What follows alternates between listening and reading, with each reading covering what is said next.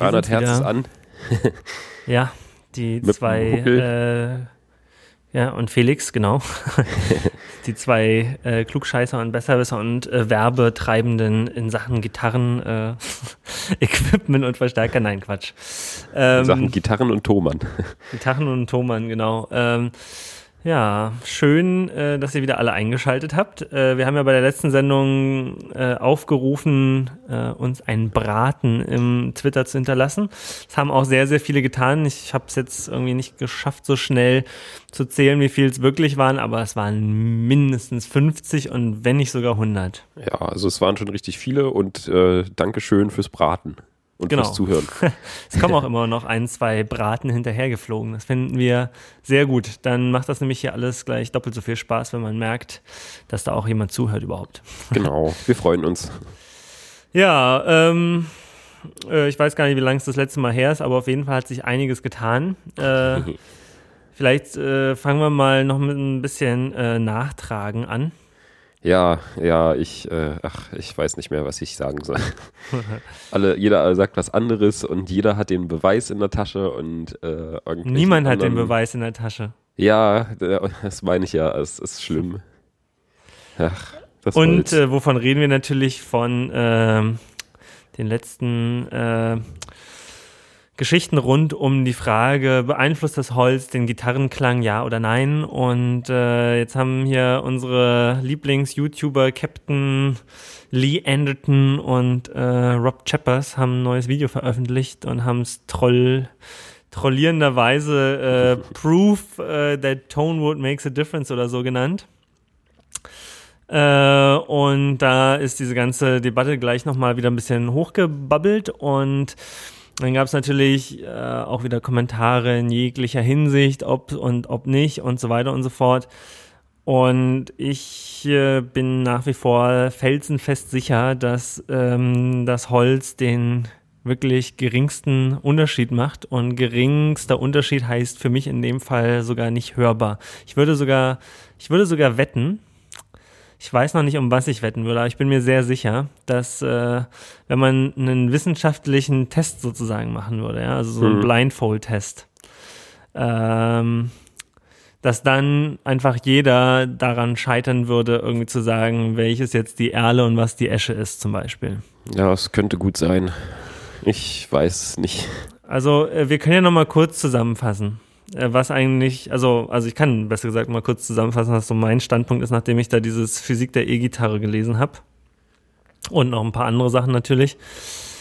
Das, äh, das Problem an sich ist eigentlich, dass äh, bei einer E-Gitarre halt wahnsinnig, wahnsinnig, wahnsinnig viele Komponenten eine Rolle beim Sound spielen.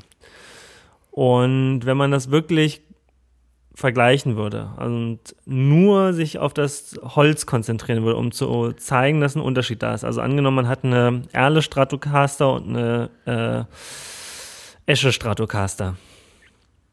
So, jetzt fängt man mit der ersten an. Ähm, und das, da, das, ja, da geht es im Prinzip auch schon direkt los. Erstens der Anschlag, ja. Also das Plektrum alleine, wie man das hält, die Härte des Plektrums, äh, wie doll man anschlägt, wo man anschlägt, ähm, das ist bei jedem Spieler anders. Ja, das ist irgendwie, ähm, man kann vielleicht an derselben Position anschlagen und vielleicht kann man es auch ähnlich schnell machen, aber da wird es schon unpräzise. Und äh, wie man, wie fest man das Plektrum in der Hand hält, das weiß auch jeder nur für sich alleine. Also der erste Aufbau dafür wäre sozusagen so ein, so ein Arm, ein mechanischer Arm mit einem Plektrum eingespannt, der da einfach so runterplumpst und immer gleich die Seiten anschlägt. Dann müsste man auch noch die Potentiometer, die Potis ausbauen, die Pickups ausbauen, den Hals ausbauen und an den anderen Korpus ranschrauben. Die Brücke natürlich auch.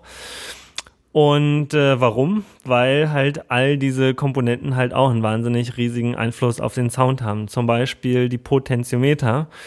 Äh, selbst wenn man die gleichen Potis vom gleichen Typ kauft, ähm, dann haben die halt nicht exakt die gleichen Widerstände und gleichen Werte. Ja, also da gibt es schon relativ große Varianz innerhalb der Potentiometer. Äh, und die Potentiometer an sich und deren Widerstand, die haben halt einen relativ starken Einfluss zum Beispiel auf den Ton der Pickups. Dann die Pickups, ja, da ist vielleicht mal eine Windung mehr oder eine Windung weniger oder der Magnet ist vielleicht ein Mühe stärker oder schwächer. Das ist wahrscheinlich noch ein bisschen äh, vernachlässigbar, wenn es wirklich identische Pickup-Modelle sind. Aber um auch ganz sicher zu gehen, müsste man die Pickups tauschen. Dann die Brücke, hatten wir ja auch letztes Mal irgendwie gesagt, was es da im Prinzip auch für Fertigungstoleranzen gibt und was dann so ein wackelnder Reiter im Frequenzspektrum anstellt. Also um sicher zu gehen, müsste man auch die Brücke tauschen. Und dann der Hals ist halt eh das Allerwichtigste beim Gitarrenspielen für den Spieler. Ähm, die Seiten, die prallen ja auch permanent gegen die Bündstäbchen und äh, wie die Nuten in den Sattel gefräst sind und wie der Trussrod eingestellt ist. All das hat irgendwie äh, tatsächlich sehr große Einflüsse auf die Schwingungen der Seiten am Ende. Und wenn man auch das ausschließen will, dann muss man halt auch den Hals umschrauben. Das heißt, relativ aufwendiges Setup. Und ähm, man müsste jetzt sozusagen das alles machen mit einem Gitarrentechniker, müsste die ganzen Teile immer ordentlich umbauen, müsste das in dieses Gestell spannen mit dem mechanischen Arm, der es anschlägt, müsste die Verstärkereinstellungen komplett identisch lassen. Natürlich müsste das äh, so gut wie es geht mit irgendwie dem besten Mikrofon aufnehmen und dann in eine zufällige Reihenfolge streuen und dann die Leute mal raten lassen, welche Gitarre welche ist. Und erst dann kann man irgendwie äh, sagen, okay, das ist jetzt äh, wirklich nur das Tonholz und ähm, dann ist das so vergleichsweise wissenschaftlich. Ähm, naja, und ja, der Rob und der Captain, die haben halt irgendwie nichts davon gemacht. Die haben einfach zwei Gitarren in der Hand gehabt, äh, haben sich die auch gegen Ende, glaube ich, haben sie die mal getauscht.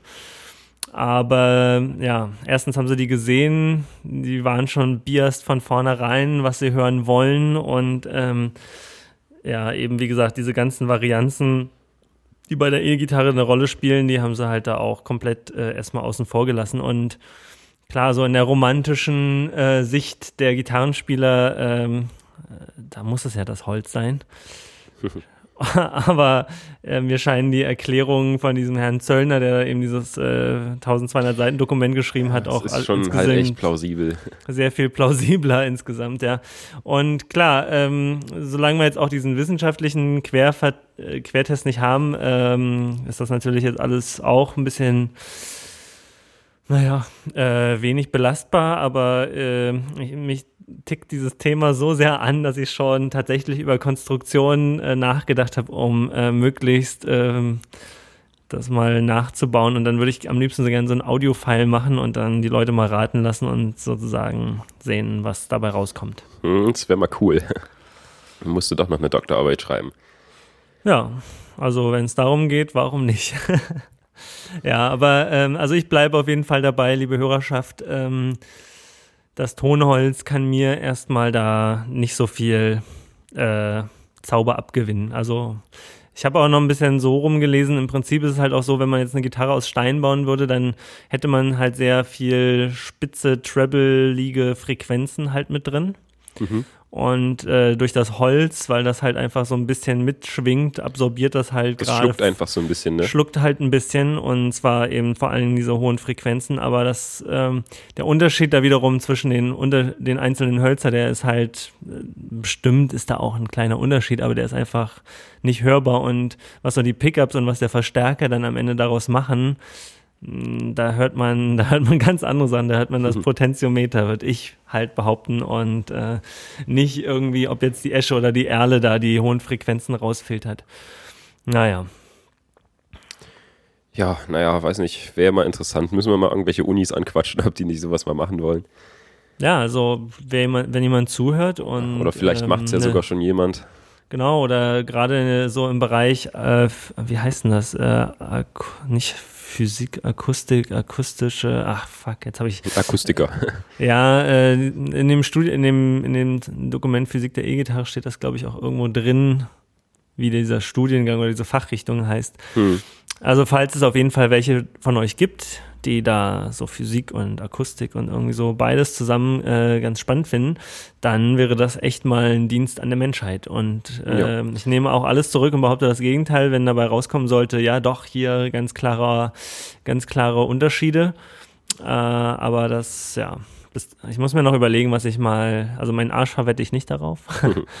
äh, aber irgendwas, äh, vielleicht meine erste selbstgebaute Gitarre. Oh. Gekonnte Überleitung. Ja, äh, ich habe äh, Überleitung geübt. Nein. Genau.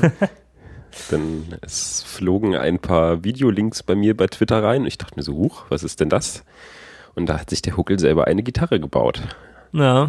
Das Ähm, sieht ziemlich interessant aus, das Konstrukt. Und äh, es kommt ein Ton raus. Und das mehrere ist cool. sogar, ja, ja. Ähm, ja, ich weiß nicht, irgendwie letztes Wochenende hat es mich irgendwie so gepackt. Also ich habe ja eigentlich schon die ganze Zeit, haben wir da letzte Mal schon drüber so ein bisschen gesprochen, dass ich das machen will? Ja, du hast mal gesagt, irgendwann baue ich mir vielleicht mal sogar selber eine, aber mehr Ja. war da bis jetzt noch nicht in Planung.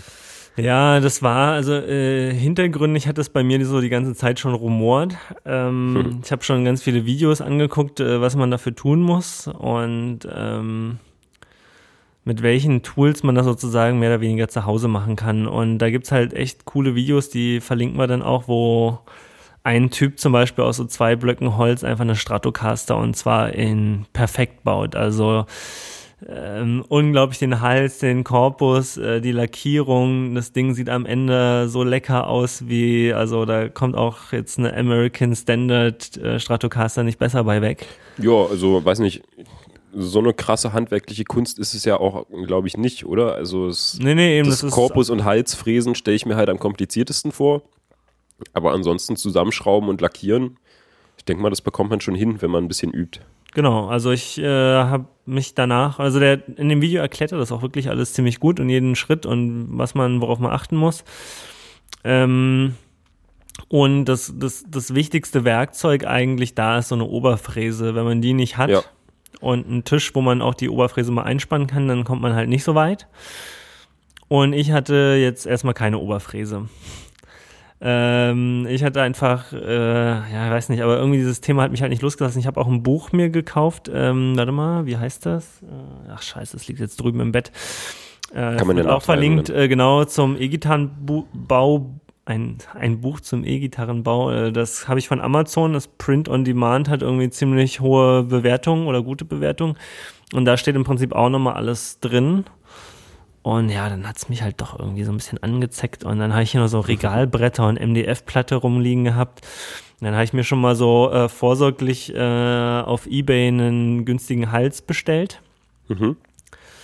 Oder ersteigert und ähm, dachte halt, ja, okay, wenn es jetzt der erste Prototyp, also was, das kann ja nie so schwer sein. Du schraubst den Hals aufs Brett, brauchst eine Brücke, machst die Seiten drauf, brauchst noch ein Pickup und dann ist es das ja schon.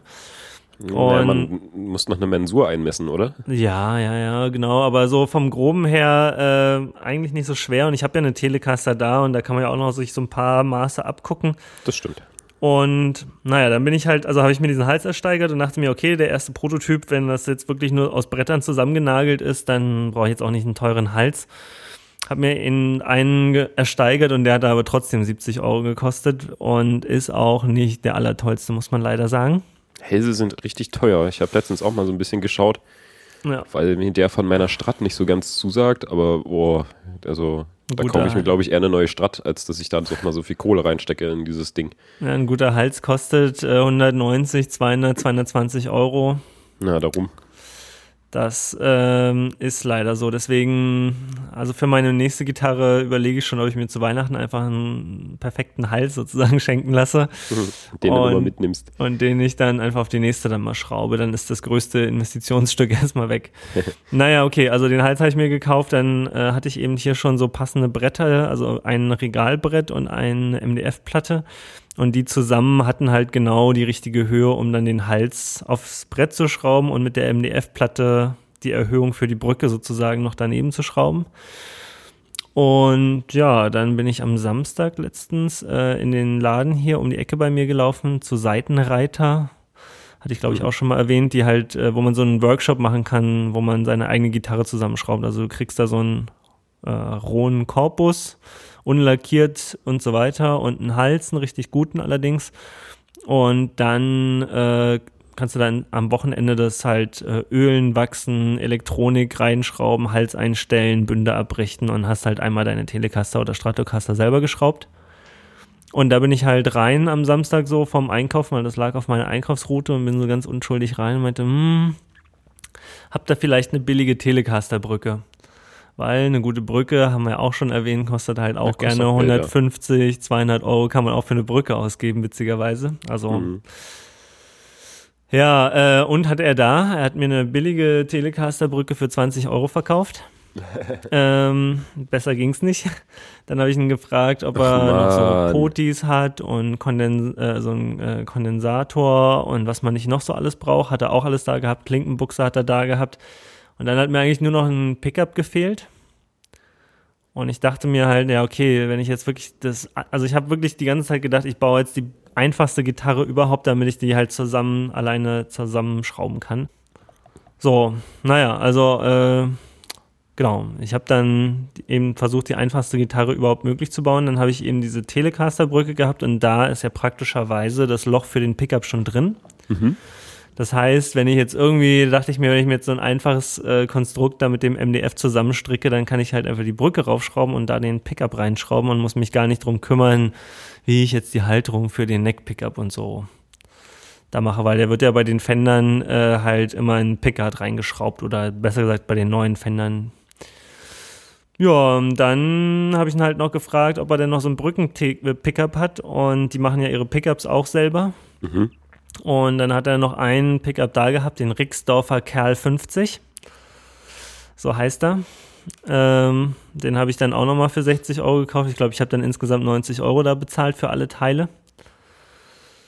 Bin nach Hause gewackelt und habe mir dann auf so einem Zettel mal die erste Zeichnung gemacht und habe dann von 7 Uhr abends bis 2 Uhr morgens mit Voll krass. Stichsäge und Bohrmaschine in der Wohnung äh, rumgefuhrwerkt und hatte dann ähm, das, den Korpus, den Hals und alles schon zusammen. Am nächsten Morgen habe ich dann das, die Elektronik gelötet und äh, erstmal auf so eine Amazon-Kartonpappe raufgeschraubt, weil ich hatte noch kein Elektronikfach. Das habe ich äh, irgendwie in meinem Eifer vergessen zu planen. Und äh, jetzt dieses Wochenende ähm, war ich bei einem Freund, der eine relativ große CNC-Fräse hat Uh. und habe mir da ein Elektronikfach jetzt noch reinfräsen lassen hinter die Brücke und habe heute, äh, nee, gestern habe ich da äh, ja die Potis und die Klinke sozusagen mit reingeschraubt. Das ist jetzt ein Stück Gitarre und es funktioniert. Und ja, Coole Sache. wie Felix meinte auf YouTube, äh, Quatsch, auf Vimeo in dem Fall, ähm, gibt es ja, zwei, drei Videos diesbezüglich. Und ja, also der, der eine Bandkollege hier, der David, der spielt dann in dem einen Video auch ein bisschen länger drauf rum. Einmal durch den Orange Micro Terror und meinem eigenen Cabinet und dann durch den Fender Hot Rod und äh, mit verschiedenen Effektpedalen. Und ich muss ja sagen, der geilste Sound, den die Gitarre produziert, ist ähm, durch den Fender und, den, und das Love Pedal Fuzz Master. Das zeckt richtig rein. Ach, cool, ja. Ja, und. Genau, und das war eigentlich voll geil, weil am nächsten, also dann, dann hatte ich die halt so in der Hand und jetzt sind auch Strapblocks dran und Gitarrengold kommt dran und alles fertig. Und am Ende muss man halt sagen, es ist wirklich erstaunlich einfach eigentlich so eine E-Gitarre zusammenzubauen. Und Mhm. naja, gut, von den Kosten her, wenn man jetzt eben mh, einen besseren Hals kaufen würde, sagen wir mal 150 für den Hals, 30 fürs Holz, 60 für ähm, den Pickup, also 90 halt für die ganzen Parts oder sagen wir mal 100 für die ganzen Parts. Ich habe ja noch ein bisschen Ja. mehr gekauft. Ähm, also 100 für die Parts, 30 für den 30 fürs Holz, 70 für den Hals. Also, was war, äh, wo sind wir? 200, 300? 200. Weiß nicht. Nochmal. Warte, jetzt mal hier. Zurückspulen. Also, die Parts 100 Euro, das Holz 30, äh, der Hals 70, also sind es insgesamt 200 Euro Materialkosten. Und ähm, ja, plus halt Arbeitszeit. Und wenn man kein Werkzeug hat, dann braucht man noch ein bisschen Werkzeug dazu. Ja. Und- Dieser, ähm, dieser Workshop da, Ja, ähm, wie viel kostet der? es ähm, gibt einen für 700 Euro und einen für 1000 und ein bisschen Euro. Und danach hast du auch ein wirklich mega hammer geiles Instrument in der Hand. Ach, wäre das cool.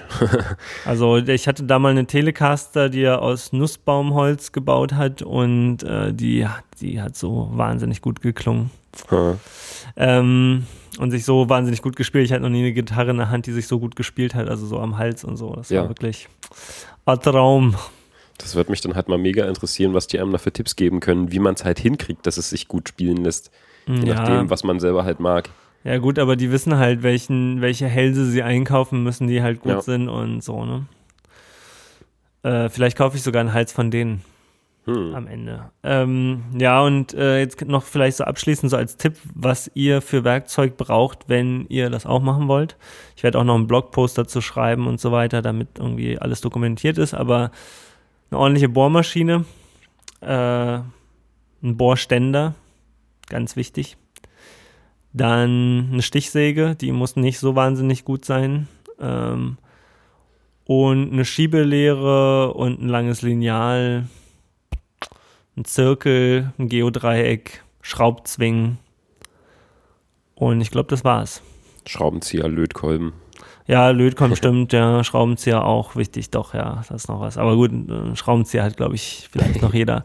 Sollte man meinen. Schraubzwingen ist echt das goldene Tool, ähm, weil damit, äh, ja, damit kann man einfach super gut Sachen zusammenleimen und irgendwie sich so Schienen aufs Holz schrauben für die Stichsäge, damit man einen geraden Schnitt macht und so. Ja.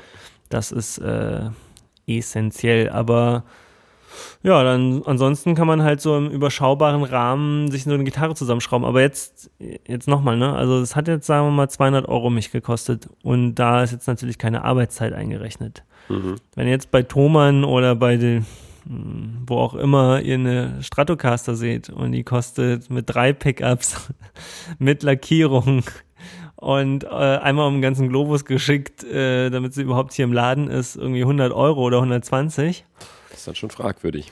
Naja, erstens, na klar, also ich, ich meine, die bezahlen halt andere Preise fürs Holz und so, Ja. ne, und für die Teile, aber selbst wenn sie nur äh, die Hälfte oder nur ein Drittel davon bezahlen müssten, ja, ist halt immer noch nicht genug Luft, um wirklich tolle Teile daran zu schrauben. Und ähm, das ist halt, das war jetzt so ein bisschen augenöffnend, weil wenn du schaust, wenn du alle Teile nur vom Besten kaufst, dann äh, ist halt so 1000, 1400 Euro für eine Gitarre einfach komplett verhältnismäßig. Ja. Weil ein guter Body kostet 220 Euro, ein Hals kostet 220 Euro, Brücke kostet 200 Euro, hast du schon 640 Euro. Äh, wenn du drei Pickups brauchst, hast du nochmal 140 Euro oder so auf der Uhr. Ja, und äh, dann die Machine Heads, die Elektronik, äh, das ganze Lackieren, das Zusammenschrauben, die Arbeitszeit. Also das geht ratzfatz. Das Lackieren ist ja auch meistens echt doll aufwendig. Das ist total krass. Ja, kommt halt drauf an, wenn du natürlich so eine Fender Volllackierung, schwarz oder Mint oder was auch immer, wo du halt auch gar nicht das Holz sehen musst oder kannst. Okay, natürlich, wenn es jetzt deckend äh, lackiert ist, dann wird es ein bisschen schneller gehen. Aber Ja. das ist schon so einer der aufwendigsten Produktionsschritte eigentlich bei so einem Ding. Ja. Also ich ähm, denke mal, die, die meisten werden schon auch jetzt mittlerweile mit CNC-Fräsen ihre Bodies machen. Das wird nicht mehr komplett Handarbeit sein, Nee, nee. außer vielleicht im Custom-Shop. Auch, Mhm. da werden, auch da werden die gefräst. Ja, also ich habe zumindest gesichert jetzt gehört, dass PRS Guitars angeblich alles zum Beispiel fräst.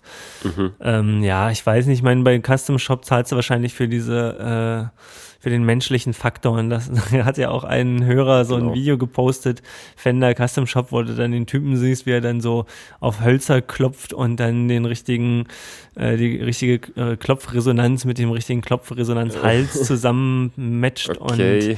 dir da was vom Fuchs erzählt. und ich meine, gut, klar, dafür bezahlst du dann halt auch. Äh, Ja. Das willst du Naja, ja dann gut. auch. Dass da einer für dich Auf dir. Holz klotzt. Genau. Sehr gut.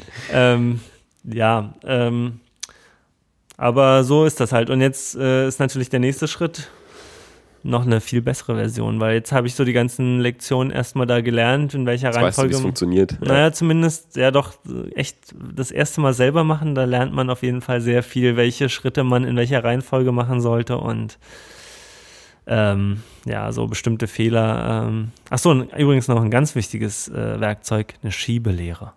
Falls Ja. ich das noch nicht gesagt habe.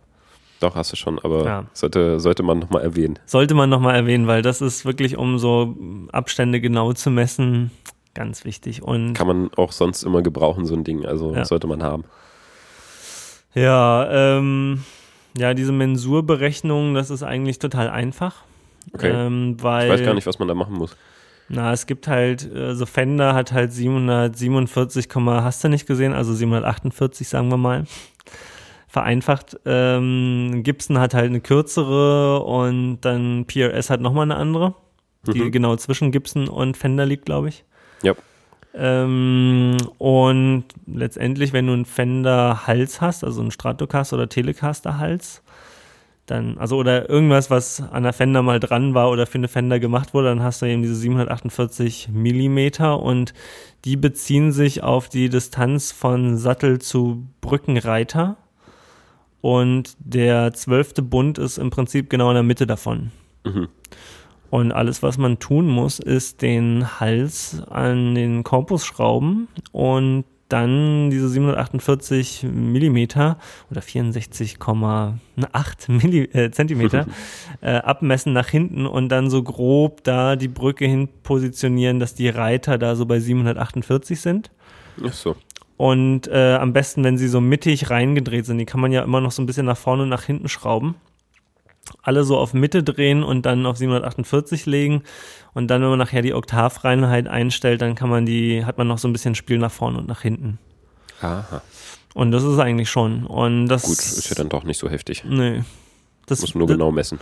Genau, genau messen. Und das Wichtige ist halt, dass man sich immer so eine Centerline, also so eine, so eine, Cent, ja, wie sagt man in Deutsch, ähm, eine Mittellinie Mhm. Über das Holz malt und die auch immer möglichst genau, also so genau ihr das überhaupt nur könnt, weil daran wird halt letztendlich der Hals, die Brücke und alles ausgerichtet und wenn da irgendwas im wahrsten Sinne des Wortes schief geht, dann hat das äh, gravierendere Auswirkungen auf die Bespielbarkeit. Ja, Ja. So leicht baut man sich eine Gitarre. Ja, also ähm, ich meine, ja, eigentlich hätte ich die natürlich jetzt schon gleich anschließen müssen, ne, sonst, aber vielleicht am Ende des, äh, der Sendung können wir die nochmal ranklemmen Wäre cool. und dann mal durch den Fuzzmaster jagen. Hm, Fassmaster. Ja, das Problem ist halt, das Einzige, was jetzt halt wirklich doof ist, und der David hat die ja gespielt und hat da auch echt coole Töne rausbekommen, aber er meinte halt, nächste Mal nimm ordentlichen Hals, weil das ist das, wo man als Gitarrist das meiste, die Mhm. meiste Arbeit verrichtet und wenn der cool ist, dann kann man eigentlich schon fast, dann kann das andere gar nicht mehr falsch sein, sozusagen. Ne? Spielt sich von allein. Und ähm, ja, da hat er natürlich recht, aber ich wollte ja eben, wie gesagt, hätte auch genauso gut total schief gehen können, dann wollte ich nicht irgendwie gleich einen teuren Hals da irgendwie verhunzen und die Schrauben falsch reindrehen und so weiter und so fort. Deswegen, ähm, ja, Machst du bei der nächsten. genau. Noch äh, vielleicht abschließend noch ein paar Sachen. Also äh, es gibt äh, einen coolen Shop für so Teile noch. Äh, Rockinger.com heißt der, glaube ich. Ist ein deutscher Laden, hat aber eine Mhm. Com-Domain. Kennst du den? Hm, Ja, sagt mir was. Die haben auf jeden Fall ganz äh, viele so Teile, so Pickguards, äh, Seitenhülsen, die man so von unten an den Ach ja. Korpus schraubt und so lauter Tünnef und Kleinkram, den man halt irgendwie, wo man sonst immer nicht so genau weiß, wo man ihn findet. Und da muss man leider auch den Tonmännern mal was ankreiden, nämlich so dieses Kleinkram-Zubehör, das Ja. haben die extrem schlecht sortiert. Das ist nicht so doll. Du hast mir doch mal diesen Link geschickt für diese äh, Unterlegscheiben, um die Effektpedale aufs äh, Effektboard zu schrauben. Ich habe die nicht mehr wiedergefunden. Ich habe deinen Link dann irgendwann doch wieder gefunden, Ja, weil ich nicht wusste, kam der über Twitter, kam der über Skype oder Facebook. Aber ähm, alleine habe ich den habe ich den einfach nie wiedergefunden. Ja, ja, ja Und- was, was Ersatzteile angeht, ist das echt ein bisschen blöd. Da ist dann so eine Rubrik Ersatzteile und da ist so ungefähr alles drin, was es gibt, wenn sie es da haben. Genau. Das, Äh, das was da die Wiederfindbarkeit angeht, ist das ein bisschen blöd. Schreibt mal den Tonmännern eine Mail und sagt ihm mal, äh, macht doch mal eine sortiertere Sektion von eurem Zubehör. Zum Beispiel die Buntpfeile und Buntrad, die sind, glaube ich, nicht in der gleichen Kategorie oder also es Ja, ist, ja. Ja. das ist wirklich schlecht. Also da war Rockinger sehr viel besser aufgestellt. Ähm, Und letztendlich habe ich dann aber trotzdem, also ich habe bei Rockinger muss ich leider zugeben, äh, die Teile rausgesucht und dann habe ich sie bei Thomann in der. Suche gesucht und da bestellt, weil ich eh noch was bei Thomann offen hatte und äh, Rockinger hatte einen relativ hohen Mindestbestellwert, bevor es versandkostenfrei wird und So, na gut. das war eigentlich der einzige Grund, sonst hätte ich es auch gleich bei Rockinger bestellt. Aber die haben Aber die zum Teile Beispiel, hatten sie beim Thomann. ja, Aber ja nur nach, als ich nach dem Namen dann gesucht ja, habe, ne? Und ja, der Modellnummer. Gott. Bei Rockinger wiederum gibt es halt Hälse und äh, Körper zu kaufen, also Bodies für Gitarren. Ähm, auch in verschiedenen Verarbeitungszuständen, also je nachdem, wie viel ihr noch dran machen wollt. Und ich glaube, die sind ganz gut. Also da könnte man sich eventuell auch einen Hals kaufen. Ich glaube, ein Telecaster oder Stratocaster Hals kostet da 189. Mhm. Krass. Ja, so ist es. Aber es sind zum Beispiel auch so Hälse dabei, die dann hinten matt sind und dann Kopfplatte und so ist wieder lackiert. Also ja, sowas machen schön. die auch. Ja. Also schon echt Gedanken gemacht bei den Dingern dann. Ja, ja, es scheint ganz gut zu sein. Und dann, äh, ich packe mal noch ein paar Links, die ich so jetzt für den Gitarrenbau gesammelt habe, wo noch ein paar coole Sachen sind. Zum Beispiel gibt es äh, Tonholzhändler. Also falls ihr euch fragt, wo kriege ich überhaupt Holz für meine Gitarre her, steht in diesem Gitarrenbaubuch drin, Tonholzhändler. Und siehe da, kaum sucht man danach, findet man auch ganz viele. Ähm, warum jetzt, das jetzt besonders an Tonholz? Ähm, Im Prinzip eigentlich nur, dass es lange getrocknet ist und die Tonholzhändler euch meistens schon anbieten, äh, die Hölzer zusammenzuleimen. Shocking News, äh, weil die meisten, also es war mir gar nicht so klar, die meisten Bäume sind halt einfach nicht äh, breit genug für so eine Telecaster oder Stratocaster. Und ähm, die sind halt aus mehreren Teilen zusammengeleimt in der Regel. Also man kann auch ja. ein Stück Swamp Ash kaufen, wo eine ganze Telecaster reinpasst, also rausgeht. Aber die sind halt natürlich sehr viel teurer, weil die viel seltener sind. Genau.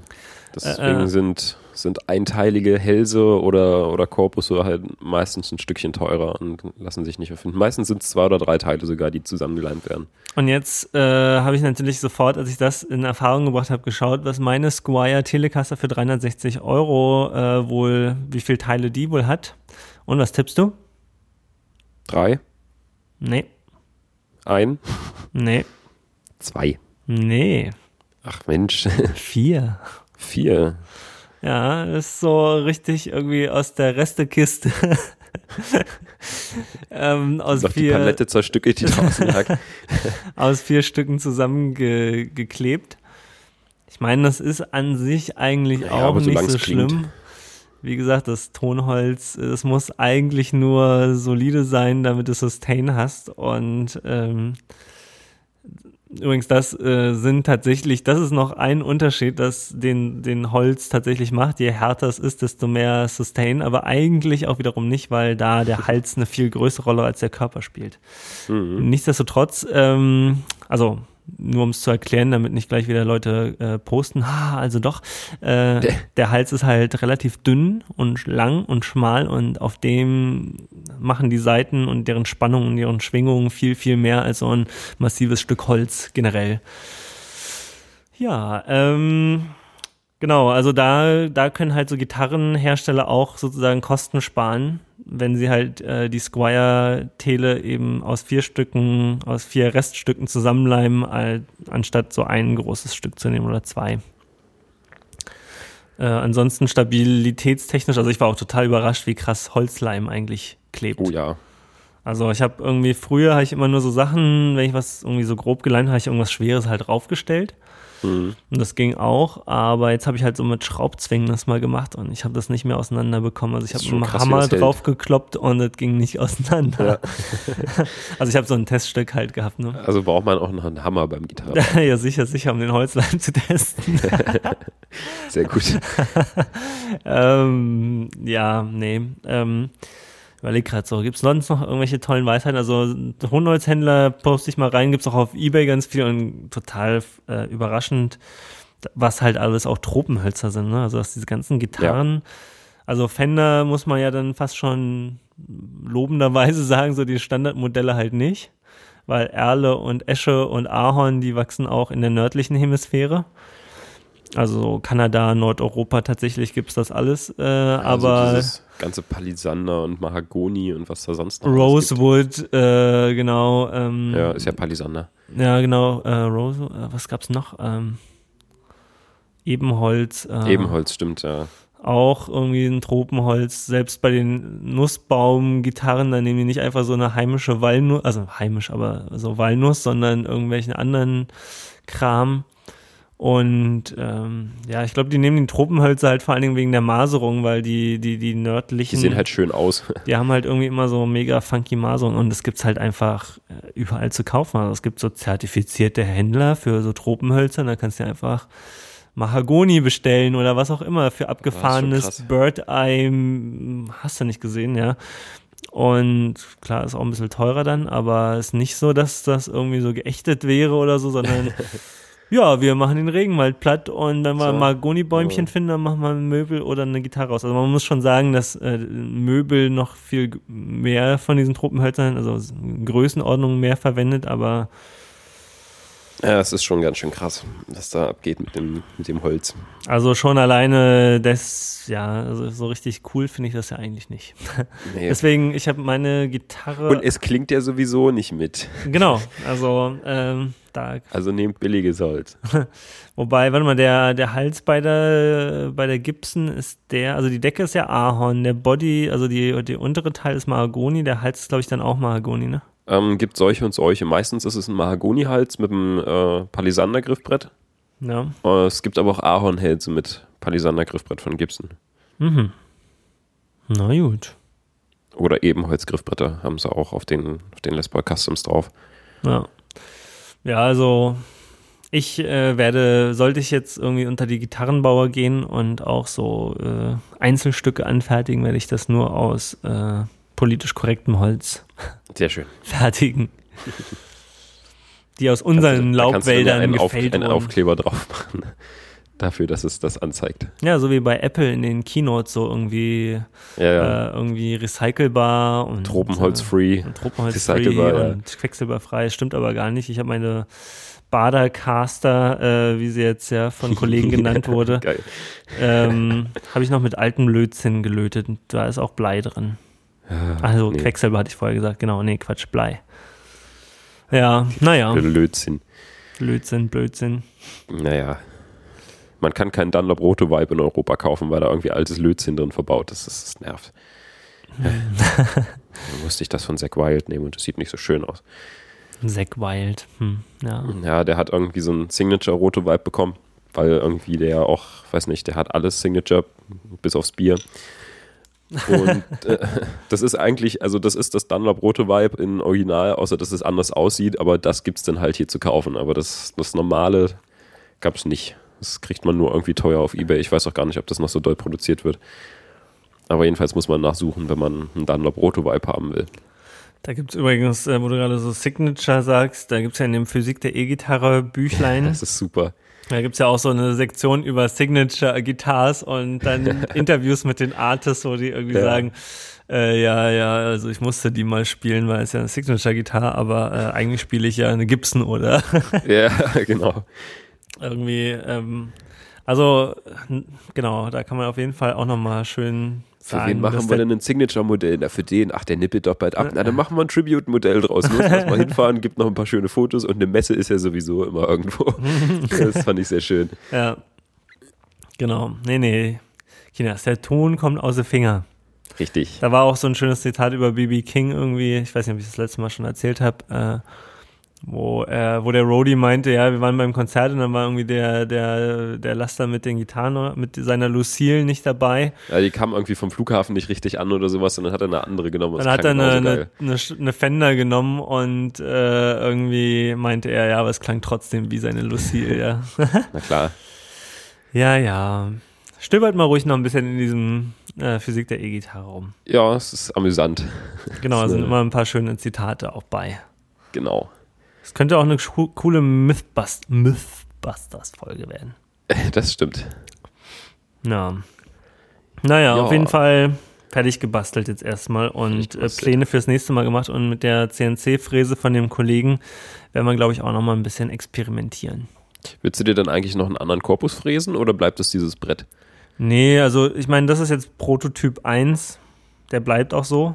Mhm. Ähm, und für Prototyp 2 werde ich wahrscheinlich mal mit der CNC-Fräse tatsächlich versuchen, so eine Original-Telecaster-Form zu machen. Mhm. So eine Vox-Gitarre würde ich auch gerne bauen, weißt du, diese komischen rautenförmigen oder so irgendwie so. Vox-Gitarre? Ja, kennst du die nicht? Nee. Diese, die haben so entweder so eine Teardrop-Form, also äh, Tränenform oder Tropfenform, Ah, und dann gibt es welche, die so ein bisschen Dinger. eckiger sind. So ein, ja, ja. Äh, so eine würde ich mir Gott, auch gerne mal. ja, die ist halt so ein bisschen weirder, genau. Ähm, Ja. Aber so eine Bauform, die kann ich, glaube ich, noch selber machen. Mhm. Ohne zu große Aufwände und so eine Telekasse, die würde ich mal, glaube ich, in der CNC-Fräse versuchen. Ja. Und dann ist nämlich, äh, wenn man das Holz so kauft, zusammengeklebt aus zwei Teilen, dann zahlt man, glaube ich, 50, 60 Euro für den Body. Und wenn man das dann CNC gefräst kriegt, genauer kriegt man es dann von Hand nämlich auch nicht mehr hin. Ja. Dann ist da schon mal ein ziemlich guter Teil erledigt. Und ähm, ich habe, ich überlege zwar auch, ob ich mir noch so, ein, so eine Oberfräse noch kaufe, um einfach für Kann man das alle nicht auch irgendwo machen lassen? ja, aber der, der Reiz an so einer Oberfräse ist ja, dass du dann wirklich den ganzen Scheiß alleine bauen kannst. Sitzt du den ganzen Tag zu Hause und fräst irgendwas. Ja, die Nachbarn werden sich freuen, genau. Oh ja. ja. Super. Ähm, naja, aber äh, erstmal muss ich das jetzt hier alles noch verbloggen und noch mehr Videos und dann ist auch erstmal gut. Was übrigens auch noch ein richtig cooler Tipp war, äh, oder Tipp wäre, ähm, ich habe jetzt einen Pickup nur, den Bridge Pickup, kein Tonwahlschalter oder kein Pickup-Wahlschalter dementsprechend, Mhm. äh, aber wollte Volume und Ton haben und äh, wie verdrahtet man das jetzt, ne? Hm. Und äh, eine wirklich göttliche Ressource für so Schaltpläne in nachvollziehbarer Form ist die Seymour Duncan Webseite. Hm. Da gibt es nämlich unter Support oder so gibt's so äh, die Schaltpläne und da gibt es jede erdenkliche Kombination.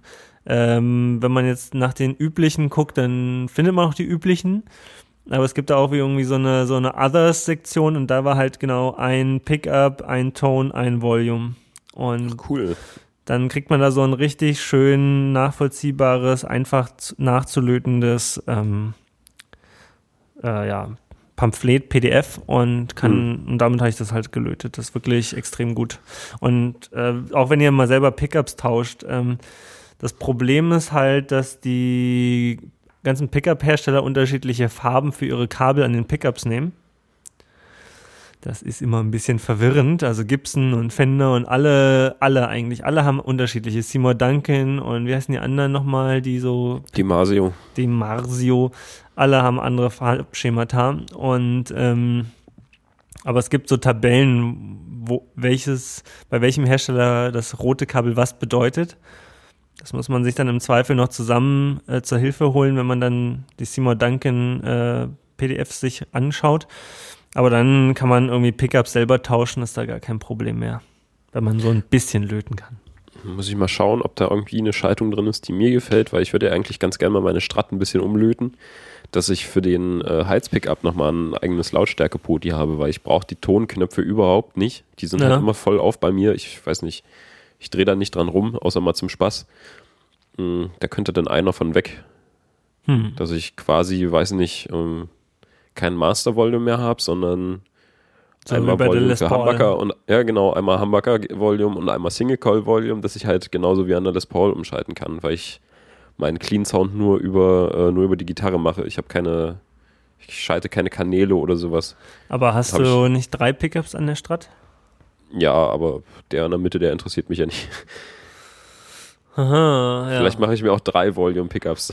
Der in der auch. Mitte interessiert dich nicht. Nee, also hm, für Zwischenstellungen ja, Ja. bloß ähm, die spiele ich halt, also ich die Zwischenstellungen sind cool, aber ich, ich erwische mich halt immer dabei, wie ich die nur spiele, wenn ich Sachen nachspiele, die schon mal mit einer Zwischenstellung gespielt wurden. Ansonsten, wenn ich jetzt irgendwie intuitiv was mache, spiele ich halt entweder mit dem Humbucker oder mit dem Single Coil. Ja, okay. Ansonsten, wenn ich jetzt, oh, weiß nicht, einen Stevie Ray Vaughan Anfall bekomme, dann spiele ich eine Zwischenstellung. aber ansonsten Ja, okay, eher aber, seltener. äh, aber die klingen, die klingen schon gut. Die Zwischenstellung mag ich. ja. Jetzt musst du, musst du halt mal dann schauen, ob ähm, Vielleicht finde ich ja es was. da auch noch was Passendes gibt. Aber die sollte man dann irgendwie auch kombinieren können. Also letztendlich, Mhm. wenn du dir das anguckst, wie die so miteinander verschaltet sind, wahrscheinlich geht das irgendwie dann schon. Na, mal gucken. Ja. Aber nicht vergessen, So. die Potis verändern auch den Sound. Das ist klar. Aber ähm, das stört mich bei der Gitarre nicht so. Die ist halt äh, billig und klingt sowieso beliebig. Ach so, zum Basteln halt. Ja, zum Basteln. Also ich mag es halt, wie sie klingt, aber ähm, ist jetzt nicht mein, mein Hauptwerkzeug, wo ich mich jetzt, weiß nicht, in den Arsch beißen würde, wenn sich irgendwas dran verändert. Ist halt Hm. zum Rumprobieren ganz gut. Ähm, hatten wir eigentlich hier schon mal die Sex-Coil-Pickups erwähnt? Nö, die kenne ich noch nicht. Ähm, sind so Single-Coil-Pickups aus den USA. Und bei denen, die spielt halt dieser Typ, dieser Stevie Snacks Anthony, wie auch immer er heißt, der halt diese Mhm. Stevie Ray Vaughan Blues Lessons macht.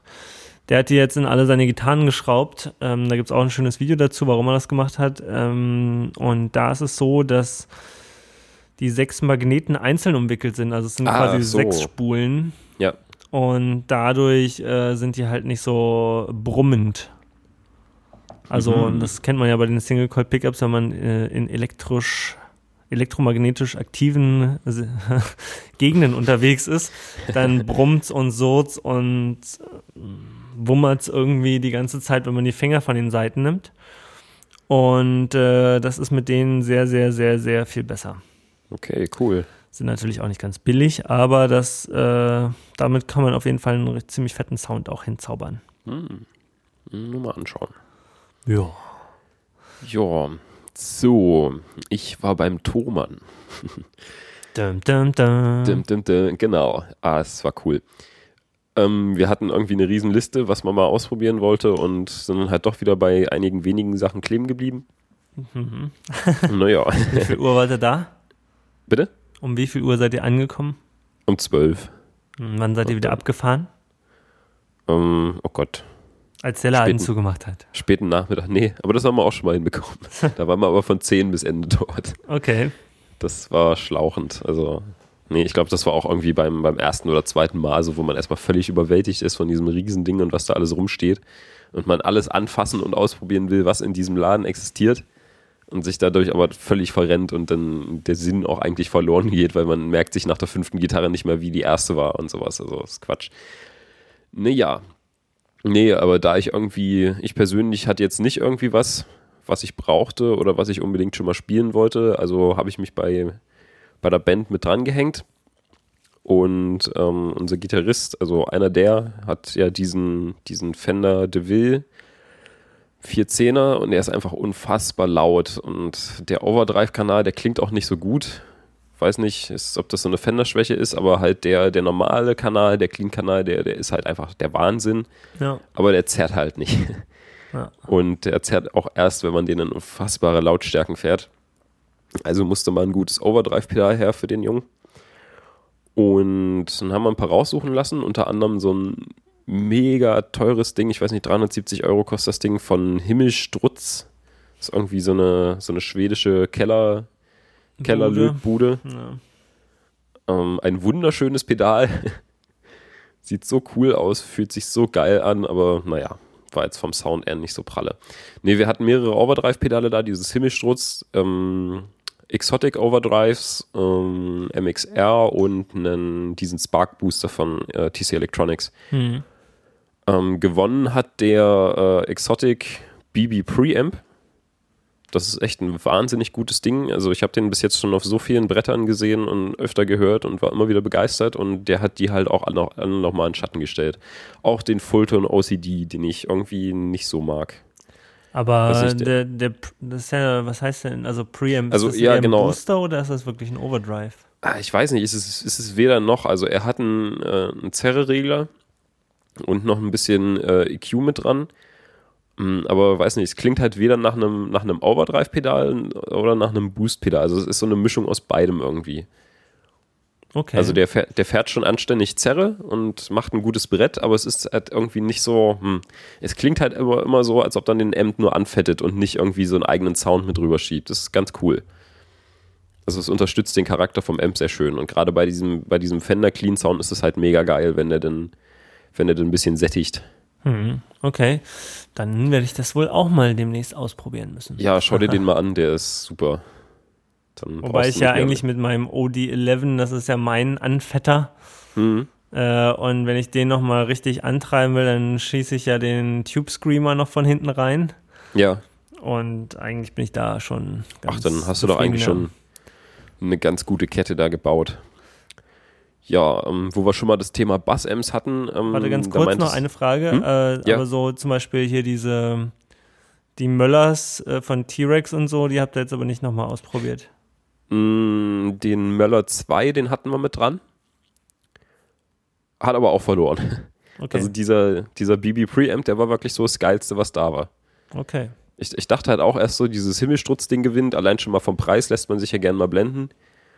Aber ich weiß, es war auch so ein, so ein Twin-Pedal, aber in so einem, in so einem Case, sage ich, also in der Hülle von einem einzelnen, dass man schön auf beide Knöpfe drauf treten kann und sich oft verrennt, wahrscheinlich. Ja. Und ich weiß nicht, also der, der Booster, der hat es irgendwie nicht so gebracht und die Overdrive-Sektion da drin, da kam auch überhaupt nichts raus. Also es weiß nicht, vielleicht ist es so für Blues-Typen ganz okay, die einfach bloß so ein Müh noch mit dem Pedal machen wollen, aber irgendwie, wenn man ein richtiges Rockbrett fahren will, ist, taugt das Ding gar nicht. Hm, dieser Exotic BB Preamp, 199 Euro, ist ja auf jeden Fall auch ganz sportlich. Oh ja, ist gut teuer, aber klingt Wahnsinn. Also es ist echt ein super gutes Overdrive-Pedal. Bin ich jetzt auch gerade so ein bisschen angefixt, aber ich habe ja meinen T-Rex. Ja, hier steht irgendwie genau Booster oder Distortion-Pedal. genau, also es, es geht halt irgendwie beides und es kann auch beides gut.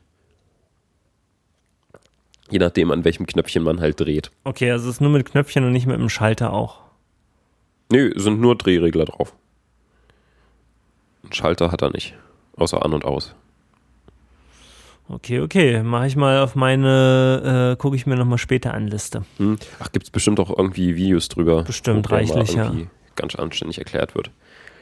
Ja, dann ging es irgendwie weiter. Ich hatte ja mal äh, den, genau den DeVille, da hatten wir immer spaßenshalber einen Bass rangesteckt, um zu gucken, wie es klingt. Und das war ja der Wahnsinn.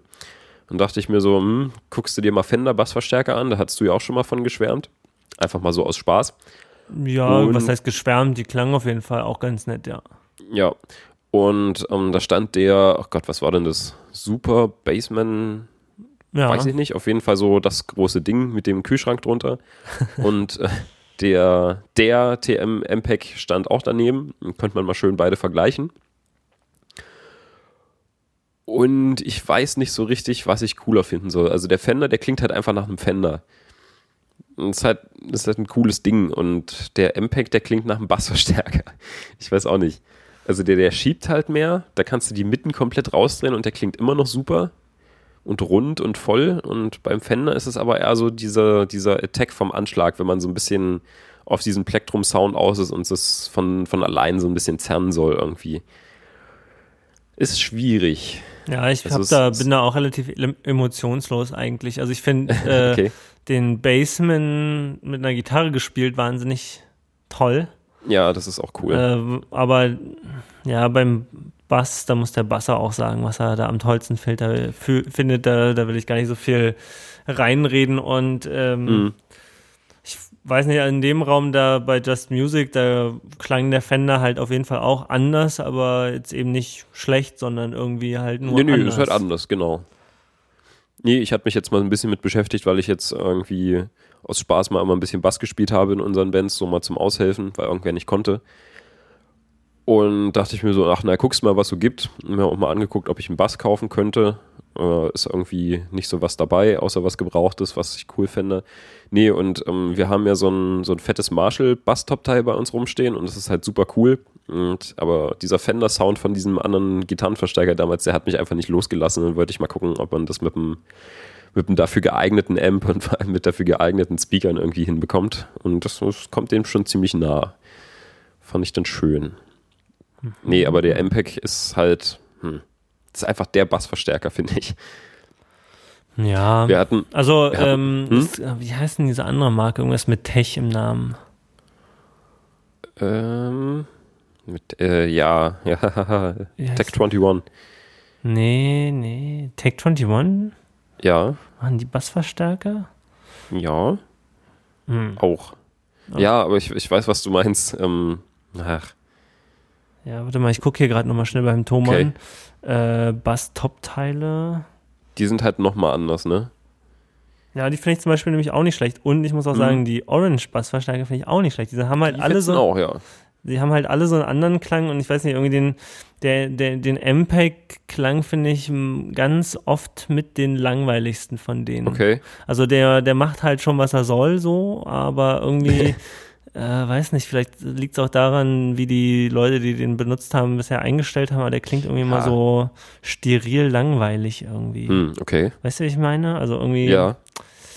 Ja, keine Ahnung, irgendwie, äh, ich habe aber es gibt auch, ich habe auch schon MPEG-Verstärker gehört, wo es einfach auch nichts zu meckern gab. Aber irgendwie so bei, bei Orange, da, da fusselt es halt wieder ein bisschen mehr. Ne? Da ist so ein bisschen crunchiger unterwegs. Oder irgendwie so ein bisschen wärmer, keine Ahnung. Das, äh, alle irgendwie ein bisschen anders. Dieser, ja, tja, bei Thomann sehe ich gerade gar keine Tech. Äh, Bassverstärker. Hm. hm. Was gibt es denn hier für Hersteller? Tech, Tech Amp. Ach, super. so heißt den, glaube ich. Da gibt es okay. aber auch nur einen hier bei äh, Thomann. Die habe ich noch nicht gehört. Da steht nämlich in den Noisy Rooms, da steht einer von denen rum. Nee, das ist auch was anderes. Ah, egal, vergiss es. Äh, ich kenne mich aber mit Bassverstärker nicht aus. Peng. Aus. ja. Nee, ähm, ich hatte dann auch noch ein paar Gitarren ausprobiert und bin so in diesen Top-Teil-Raum reinmarschiert und wollte ein paar Marshall-Verstärker ausprobieren und stellte fest, dass dann komplett umgeräumt war in der Zeit, in der wir jetzt nicht da waren. Ich glaube, also vor einem halben Jahr waren wir das letzte Mal da. Da sah es noch alles ganz schön wüst aus und man musste immer einen Menschen holen, der einem irgendwie Kabel bringt. Und jetzt ist das so geil da drin, das ist der Wahnsinn. Jetzt steht halt alles irgendwie in Reihe und Glied und es sind Palmer Amp-Switcher mit eingebaut. Also unter jedem Regal ist irgendwie so eine Kiste mit ein paar LEDs und Knöpfen drauf man kann jetzt jeden Verstärker mit jeder Box in diesem Raum spielen, ohne ein Kabel anfassen zu müssen. Das ist die sind cool. Halt alle mit, die sind halt alle miteinander verschaltet. Man drückt am Amp äh, auf der Kiste auf den Knopf und an der Box, die man spielen will, dass die halt beide auf dieselbe Zahl geeicht sind, damit die verbunden werden und man kann dann halt spielen, wie man lustig ist, muss nicht erst einen Menschen fragen, kann alles selber einstellen, man kann mit mehreren Leuten spielen funktioniert nicht nur bei einem und man kann sich jede Box aussuchen und muss nichts noch umherschleppen oder verkabeln oder sonst was. Das ist so cool, dieses System. Ach, ja, wenn. Da haben sie sich was Gutes einfallen lassen. Ja, wenn Just Music nur ein Prozent davon, nur ein ja. Prozent davon machen würde. also da, da habe ich mich echt gefreut. Also das war eine coole Sache. Das klingt sehr gut, ja. Ich darf auch mal wieder die, die Beratung loben. Wir hatten einen Tag vorher schon eine Mail geschrieben, dass wir da einreiten und ähm, um halt dem schon mal vorzubeugen, dass wir nicht noch irgendwie auf Pedale oder Ems oder sonst was warten müssen, dass die aus dem Lager uns runtergeschickt werden und danach ausgepackt. Und sowas stand halt alles schon schön da. Äh, wir wurden auch, also es wurde sich an die Mail erinnert, die wir geschrieben haben, ohne dass nochmal nachgeguckt wurde. Es wurde noch eine kleine Vorauswahl mitgetroffen, was an, an ähnlichen Sachen noch mit da ist, die man noch ausprobieren könnte, um uns halt irgendwie noch ein bisschen was zu zeigen. Wie, Moment, stopp, stopp. Also ihr hm? habt eine Mail geschrieben, dass ihr kommt und was ihr sucht und habt schon gesagt, was ihr ausprobieren wollt und dann war schon alles vorbereitet? Richtig. What? Also, wir hatten halt eine Mail geschrieben und gesagt, hier, ähm, wir haben den und den Amp und wir suchen Overdrive-Pedal. Die und die und die haben wir auf dem Zettel, die wollen wir gerne anhören und stellt die mal hin, dass die gleich da sind. Naja, und dann kamen wir halt an und meinten, hier, pass auf, wir haben eine Mail geschrieben, ja, hier, da kommt der Kollege gleich. Und dann kam der Kollege und war super nett und freundlich. Und, ach ja, ihr seid die mit den Overdrive-Pedalen, da kommt mal mit und hat irgendwie eine Schublade aufgemacht, wo dann alle drin waren. Ja, hier und so und so, den habe ich noch rausgesucht, der fetzt auch, der ist so ähnlich wie der und probiert den mal noch aus und ich hole euch Kabel und mache euch ein Amp schon mal an und sowas. Sucht euch mal schon mal eine Gitarre aus, ich kabel schon mal alles an und so ein Gelöt. Also es war super. Krasse Scheiße. Also, Ach. das ist ja unfassbar. Ja, nee, fand ich gut. Haben will. So, so, soll das sein. Ne? Und dann haben wir halt fröhlich Overdrive-Pedale ausprobiert und dann war alles gut. Dann habe ich eine Gitarre gefunden, von der ich erst nicht sehr überzeugt Nein. war. Achso. Hm? Ich dachte, du, du hast in Thomas eine Gitarre gefunden, Shocking News. ja, ich hätte, ich hätte sie fast gekauft, aber dann fiel mir ein, dass mein Konto auf 500 Euro pro Tag limitiert ist. Ah ja. naja. 500 Euro pro nee, Tag, achso, hm? okay. Mhm. Es, ähm, es war eine Les Paul, irgend so eine Thomann-Spezialserie. Und es war mal die einzige, die bezahlbar ist und ein 50er Jahre Halsprofil hat. Ein 50er Jahre Halsprofil das sind so die richtig fetten. Also es gibt irgendwie das 50er und 60er Profil bei, bei Gibson. Die einen sind richtig fett und die anderen sind immer noch fett, aber nicht ganz so fett. Und ich will den haben, der richtig fett ist. Du aber willst den den Baseballschläger. Ich will den Baseballschläger, genau. den gibt's aber, den gibt's aber leider meistens nur an irgendwelchen Custom-Shop-Geschichten und hier 59er Nachbau und Ja, weil alle, alle eigentlich immer den dünneren Hals wollen und äh, Gibson jetzt mittlerweile schon festgestellt hat, dass es sich nicht lohnt, da jetzt äh, so ganz viel von den 50er-Profilen noch zu bauen. Ja, finde ich aber schade. Naja, ich habe halt immer gesucht und jetzt gibt's eine 50s Tribute-Reihe aus der Studio-Serie, also schön günstig und mit fettem Hals. Ne? Und die habe ich dann an meinem Verstärker da ausprobiert und war so überrascht, wie geil die klingt, äh, dass ich da die, die ganzen Les Paul Customs und Standards, die ich dann auch mit im Raum hatte, um die halt mal zu vergleichen, ob ich jetzt irgendwie 3000 Euro ausgeben muss oder weiß nicht, 700. Hm. Und ich fand die 700 Euro einfach, das war der Hammer. Ich, ich weiß auch nicht, also ich hatte halt eine, ähm, eine 2013er Les Paul Standard noch mit drin. Die hat mir sowas von überhaupt nicht gefallen. Die, weiß nicht, die haben sich die Potis krackelig angefühlt, die gingen richtig schwer und ach, der Sound kam nicht in Gange. Ich musste halt richtig kämpfen, um da irgendwie meinen Ton rauszukriegen, den ich da von dieser Gitarre erwarte und der Hals war viel zu krass lackiert und sowas und dieses 700 Euro Ding, da war überhaupt kein Lack auf dem Hals, also nur so ein bisschen eingefärbt. Und die Pickups waren so cool und es hat einfach gebraten und fühlte sich geil an. Hatte sie Ah, offene Pickups oder mit Deckel drauf? Äh, ohne Deckel. Also das ist natürlich schon mal ein Unterschied. Ja, das Ich habe ich, hatte auch dann aber auch- festgestellt, dass offene tatsächlich irgendwie so ein Ja. bisschen, äh, ja, dieses Wort Ja, transparent, mehr, aber ich, mehr ich, Attack ich, da und sowas, genau. irgendwie transparenter klingt schon, finde ich. Ja, Deswegen hatte ich ja meine Kappen von, von meiner Haxtum auch mal abgemacht. Das ist auch schon ein Unterschied. Nee, also natürlich, ich hatte dann auch noch eine, äh, eine Standard ausprobiert ohne Kappen. Und selbst da fiel mir, gefiel mir die Studio besser. Und äh, später hatte ich dann sogar noch eine richtig teure in der Hand. Das war so ein, so ein 59er Reissue aus diesem Beauty of the Burst Buch. Also so eine, so eine Collector's Choice für, keine Ahnung, 5.500. Das ist eine wahnsinnig gute Gitarre und die klingt wahnsinnig geil, aber für meinen Sound hat mir dann doch wieder die für 700 besser gefallen. Ich weiß auch nicht, es war ein merkwürdiger Tag. Sonst bin ich da mal rausgegangen und dachte so, oh mein Gott, du brauchst einen Kredit für eine Gitarre, sonst wirst du niemals glücklich werden. Und jetzt stand ich da drin und hatte irgendwie so dieses äh, Brett in der Hand aus der billigsten Serie, die diese Firma baut und war so geflasht von diesem Teil, dass es mich freut, dass ich jetzt doch nicht unbedingt 3000 Euro sparen muss für eine Gitarre. Aber Und die ich dann hätte bei dir da nicht Angst einfach ein haben muss. Kollege einfach mal 200 Euro leihen können? Hm? Aber hätte dir da nicht einfach ein Kollege 200 Euro mal leihen können? Ja, ich hatte halt auch gefragt, also ich hatte kein Bargeld mit. Und äh, in der näheren Umgebung wäre auch nichts gewesen, wo ich irgendwie bequem hätte Bargeld holen können. Und dann meinte ich, hier, wie sieht's aus? Äh, kann ich sie jetzt mitnehmen und ihr schickt mir eine Rechnung und ich überweise es? Na, nee, ging nicht. Oder kann ich jetzt 500 Euro von meiner Karte bezahlen und kann dann mein Kumpel noch irgendwie 200 Euro von seiner Karte bezahlen? Hm, na, hm, ach nee, wird wahrscheinlich nicht gehen. Und dachte ich mir so, naja, hm, ist vielleicht auch ganz gut so, dann kann ich nochmal in Ruhe drüber nachdenken, Ja. bevor ich mich da jetzt in irgendwas verrenne. Vielleicht finde ich ja dann doch beim nächsten Mal nochmal was Geileres und keine Ahnung. Ich brauche ja eigentlich auch erstmal ein neues iPhone. ja, ja, es gibt immer, Es gibt immer es was. gibt immer was. Ja, das Blöde ist halt, dass Les Paul sich äh, wirklich eher schlecht äh, alleine bauen lassen. Also da Ja. kann man sagen wieder erkennen, dass der Leo Fender halt wirklich eher so auf Pragmatismus und Typ, billig ja. bauen und teuer verkaufen aus war. Mhm. Ähm, und ähm, ja, deswegen kann man die Fender-Gitarren halt sehr viel einfacher nachbauen, wegen eben, weil es eben auch nicht immer eine Decke gibt, die man noch oben drauf leimen muss und so ein Kram. Ja. Sonst würde ich dir ja gleich eine Les Paul bauen. Ach. Kannst du mir auch eine Strat bauen, die finde ich auch geil. Ja, Es gibt auch sogar Leute, die haben sich so einen Blend aus einer Telecaster und einer Stratocaster. Also der obere, die obere Hälfte ist Telecaster und die untere Hälfte ist Stratocaster.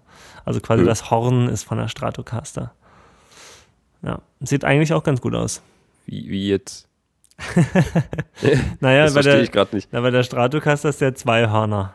Genau. Bei der Telecaster hast du nur eins. Ja. Genau. Obere Hälfte Telecaster, kein Horn. Ja. Untere Hälfte Horn, aber nicht von der Telecaster, sondern von der Stratocaster. Ach so, ist das doll anders, dieser, dieser Ist Cutaway Schon bei einer so ein Tele? bisschen anders, ja. Ach so, okay. Wusste ich jetzt nicht, dass, also ich hatte es jetzt nicht auf dem Schirm, dass der Unterschied so krass ist, dass man sieht, dass der Cutaway nach Strattmaß gemacht ist und der. Ja, das sieht man am Pickard vor allen Dingen, aber ähm, ja. Ja, also das, das ja schon. Sie, die, also es ist nicht so mega krass, aber du, ich glaube, wenn du die Gitarre siehst, dann, dann, dann merkst du schon, dass irgendwas ist da off. Okay. ja. Kannst ja mal im Internet googeln, da gibt es irgendwie ja, schau ich mal. Ja. Also, äh, hast du da nichts mitgenommen oder wie? Äh, naja, ich habe ein bisschen Kleinkram gekauft, weil ich mich dann sonst schlecht gefühlt hätte, wenn ich nichts gekauft hätte. Nee, aber es war halt mal so das erste Ding. Äh, wir sind zum Thomann gefahren und ich brauchte nichts und hatte Kohle und das war mies.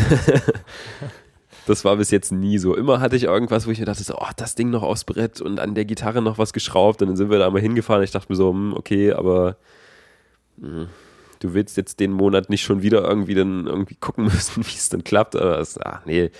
Und diesmal hat halt alles gepasst. Und ich brauchte nichts. Aber dann habe ich diese Gitarre gefunden. Und dann war mein Konto nicht ausreichend. So, und, äh, huch, sorry, jetzt habe ich hier ein kleines Geräusch gemacht, das wird auch Phonik bestimmt wegfiltern. Ähm, was hast du dann für TÜNIF noch gekauft? Ach, ähm, also ein bisschen Ersatzteil gelöt. Also gleich mal auf Vorrat ein paar Klinkenbuchsen mitgenommen. Aber wahrscheinlich nur die guten. Ähm, ich weiß gar nicht, irgend so ein, irgend so ein No-Name-Kram. Gibt es da Unterschiede? Ist so bloß so ein, so ein bisschen Blech an einem Stück Plaste Ah, da dran, wo eine Schraube raufkommt. Große Unterschiede. Okay, naja, dann habe ich noch ein Buchsenblech gekauft und mal sämtliche Seitenfirmen durchprobiert. Ich habe jetzt mal Gibson-Seiten auf meine Haxton draufgezogen, keine Ernie Balls. Ja. Und bin bis jetzt eigentlich recht zufrieden. Ich muss mal gucken, wenn ich sie jetzt aus dem Koffer nehme, ob sie jetzt schon wieder am Rosten sind. Schon die Gibson-Seiten auch sehr gut. Und, Sind das auch die ähm, mit dem roten Baumwollenden?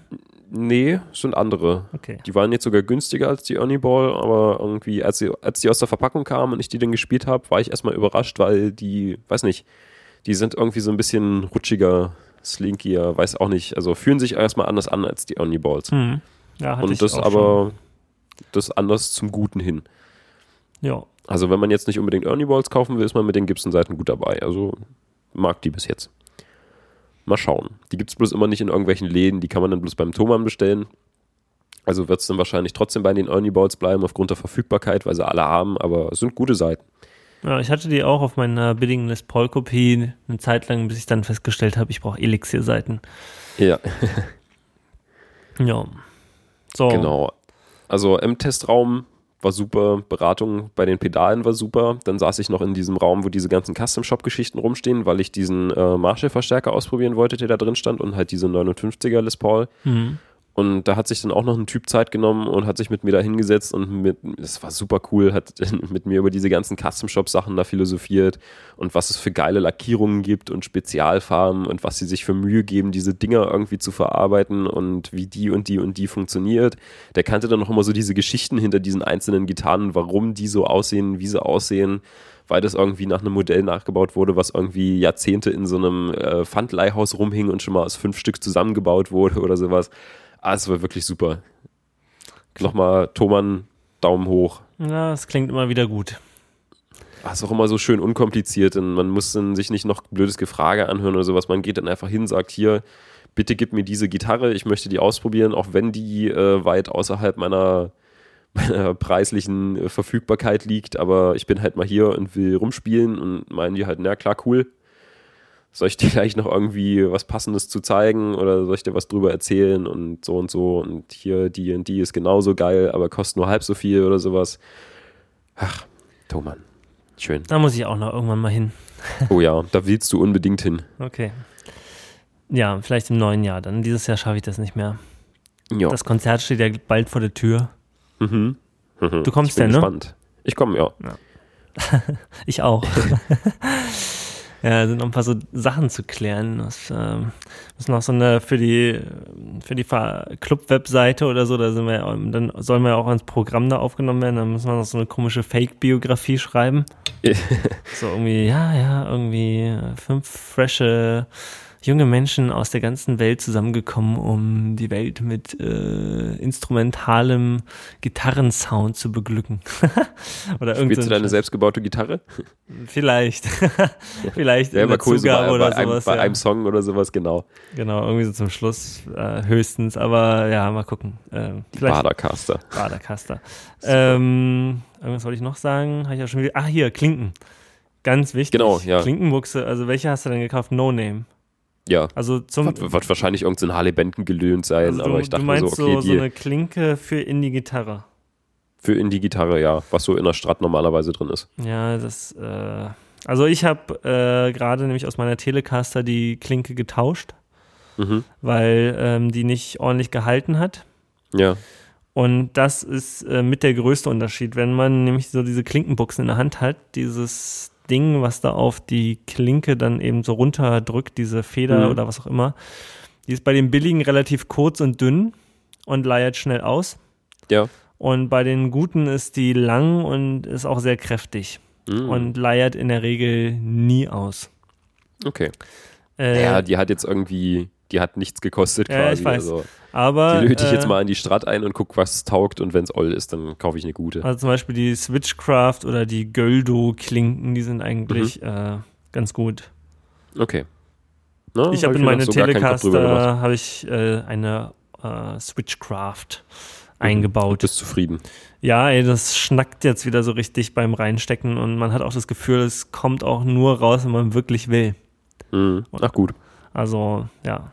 Ich hatte, ja, mal gucken. Ich habe die jetzt noch nicht verbaut hier, die, die billigen. Hast du denn mittlerweile einen Lötkolben? Nee, habe ich noch nicht. Ich habe immer noch die, die Lötpistole vom, vom Mitbewohner, ah, ja. die mich nervt. Ja. Ja, ja. Also ich habe äh, nochmal geschaut. Ich habe ja hier den Lötkolben übrigens auch gerade vor meiner Nase. Da kann ich dir sagen, mal welchen ich habe. Mhm. Also ich habe äh, den Weller HW40 heißt der, glaube ich. Mal umdrehen hier. WHS 40.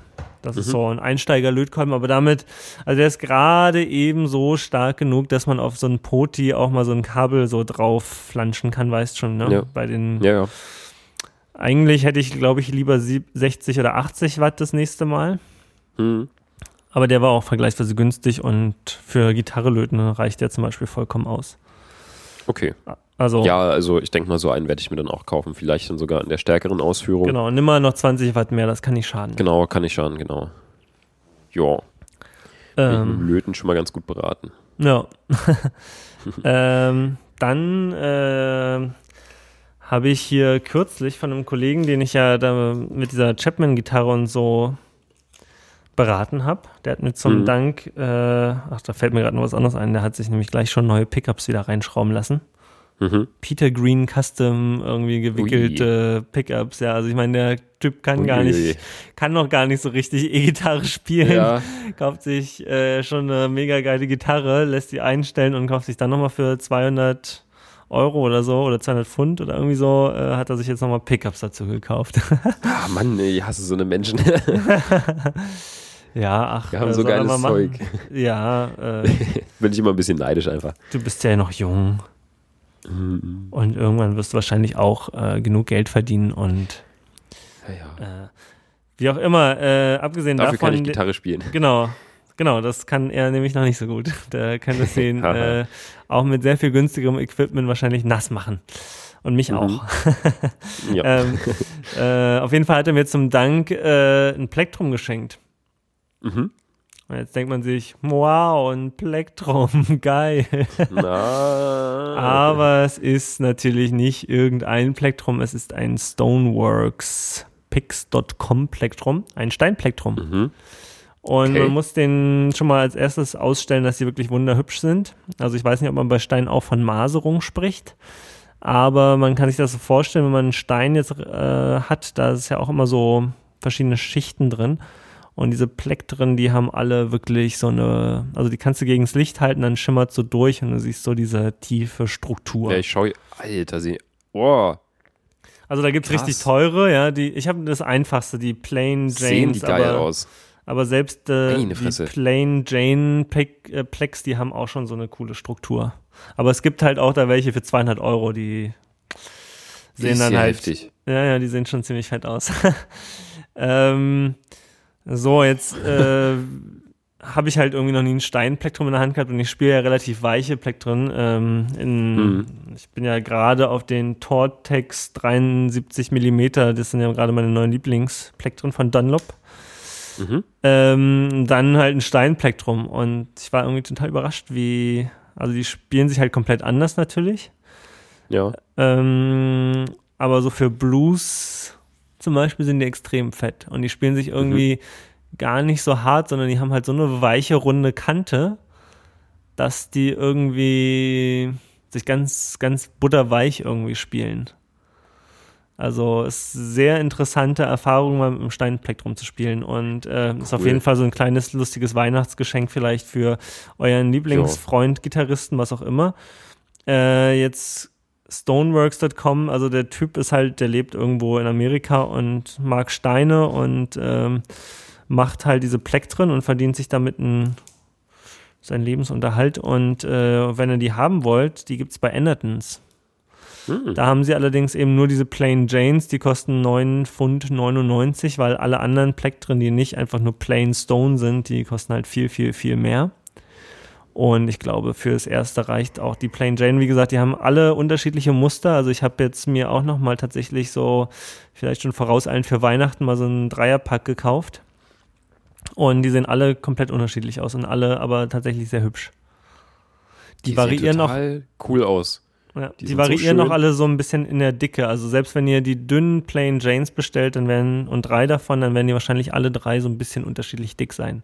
Das heißt, ihr könnt euch drei bestellen, das Beste behalten und die anderen zwei verschenken. ja. Krass. Äh, ist vom Sound her irgendein Unterschied zu merken? Ja, absolut. Klingt total anders. Also ich kann es jetzt schwer beschreiben. Ha. Müsste man natürlich, also zum Beispiel, wenn du das jetzt trocken spielst, dann hörst du es auf jeden Fall total krass, den Unterschied. Also, wie gesagt, man würde halt vermuten, dass die eigentlich einen härteren Klang haben als die Plastikpleck drin. Aber die hm. Plastikpleck drin so schnappen und so flex ja. und so, ne? Äh, klingen die eigentlich fast härter. Hm. Und die Steine, also da durch diese runde Kante, kannst du da super weich damit die Seiten so antupfen, quasi. Ja. Ja. Coole Sache. Genau, also ähm, ich weiß jetzt nicht, wie oft ich mit denen spielen werde, aber erstens halten die natürlich auch ewig.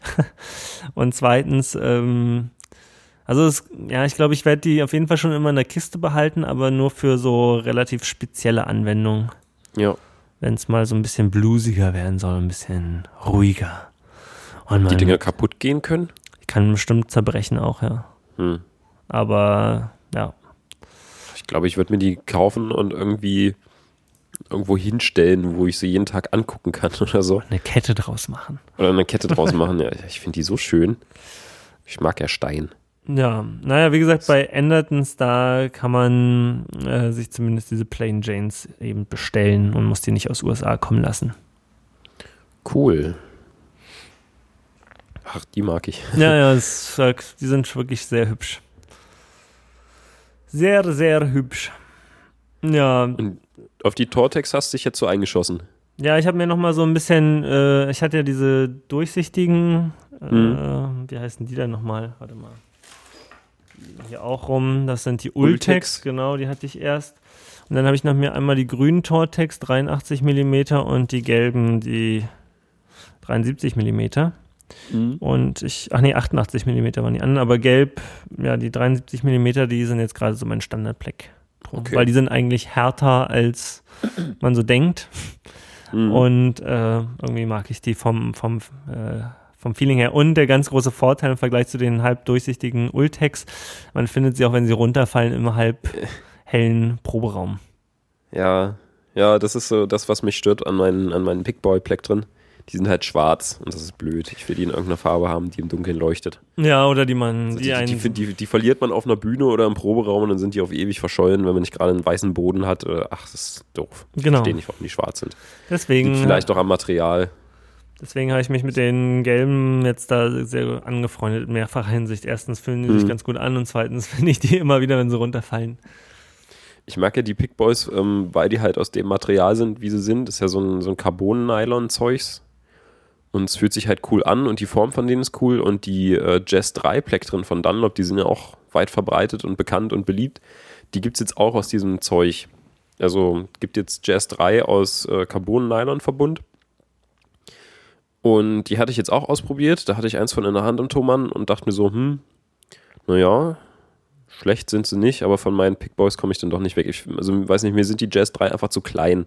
Mhm. Das mögen ja sehr viele, dass die so spitz sind und so klein, dass die halt fast im Daumen verschwinden, aber hm, es ist Geschmackssache. Ich komme nicht mit klar. Im Daumen verschwinden. Ja. ja, okay, okay. Ja, ich weiß schon, was du meinst. Die sind, ja, ja, die sind nee, sehr ich weiß nicht, ich finde ja. das, find das cool. Ja, genau. Wie als ob man mit so einem, mit so einem Centstück spielt. Das ist ein, nee, ist nicht meins. Da schraube ich dann immer so mit, mit dem Daumen auf die Seiten drauf und ach nee. Wo wir gerade so bei, beim Zubehör sind, ne? Ähm, Mhm. Also diese Dunlop Straplocks, äh, das ist, das ist es einfach. Aber hast du jetzt ausprobiert? Ich finde die so viel toller als diese Schaller-Dinger. Also Okay. das ist so, so sollen Straplocks sein. Macht Irgendwie. Katschuk und hält. Ja, macht Katschuk und hält und auch diese Mechanik an sich. Ich finde halt dieses Einfädeln da bei Schaller, das ist irgendwie mit so hakelig zu futzelig und irgendwie, ich, ich finde, mechanisch bin ich von diesen Schallerdingen einfach null überzeugt. Also das ist irgendwie, ja, fetzt nicht so. Dieses Abmachen und ranstecken und du kannst dir, also zumindest bei meinen konnte ich die nicht einfach so reinklinken lassen, sondern ich musste Mhm. halt auch aktiv dann noch irgendwas äh, rausziehen und dieser Schnupsi zum Rein äh, rausziehen, der ist auch irgendwie so schnupsig und nee, ich mag die nicht. Und die Dunlops, die machst du, also schon alleine, wie du die ranmachst, ist super. Da ist nämlich keine Schraube dran. Mhm. Da ist einfach so ein, so ein, so ein Federring, den du raufsteckst Ah, das ist cool. oder raufschnacken lässt sozusagen. Das macht so richtig Schnack. Du brauchst nix, ja. Du kannst es zwar mit der Zange, kann man den viel einfacher raufdrücken, aber du könntest es, glaube ich, wahrscheinlich auch mit den Fingern machen. Und dann ist der da einfach drauf, null Schrauben, außer natürlich äh, den Pin in die Gitarre reinschrauben. Ja. Und diese Pins kannst du halt auch noch mit normalen Gurten auch noch benutzen. Mhm. Und dieser Mechanismus zum Rein- und Rausdrücken, also es fässt sich einfach gut an, so legst, also dieses, dieses Knöpfchen da reinzudrücken beim Rein- und Rausziehen des Strapblocks äh, fühlt sich für mich viel besser an. Und jetzt habe ich irgendwie auch an meine Bader-Caster gleich die, ähm, die Dunlop Strapblocks reingeschraubt. Also die finde ich wirklich äh, gut. Und ich hatte jetzt ja, wie gesagt, schon drei unterschiedliche, die Klicks, die Schaller und jetzt eben die und Mhm. da sind die Dunlop ganz, ganz weit vorne, finde ich. Okay, cool. Kaufe ich mir die auch mal, wenn ich eine neue Gitarre habe. genau. Ähm, ja, oder wenn du das nächste Mal bei Thomann bist und weißt nicht, was du kaufen sollst. Genau. Die sind halt auch vergleichsweise günstig. Ich glaube, die sind auch um einiges günstiger als die, die Schaller, aber jetzt guck. Ich weiß nicht, die kosten immer so 12 Euro, die Shutter. Echt? So billig? Also so haben, so viel haben meine halt immer gekostet. Naja. Nee, dann, Ich, ich habe ja zwei Paar von denen und die waren eigentlich immer recht günstig. ja, nee, dann werden die auch nicht teurer sein.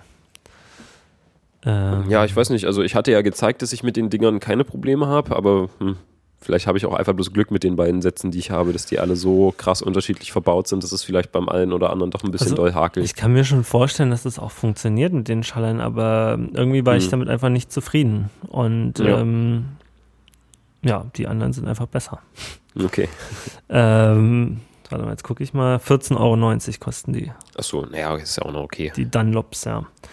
Nee, also äh, das ist auf jeden Oh, jetzt ähm, muss ich hier aufstoßen. Das äh, schneide ich vielleicht am besten raus. ähm, warte mal, setze ich mir gleich mal einen Marker rein.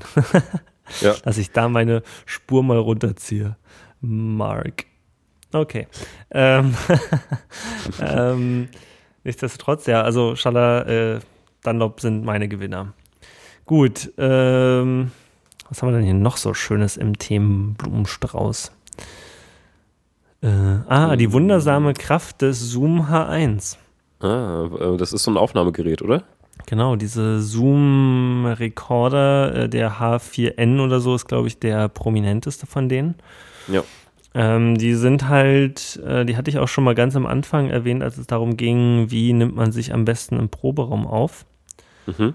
Und das ist auf jeden Fall so die günstige Va äh, Variante. Und ähm, dieser Zoom H4N, der kostet halt 400 Euro.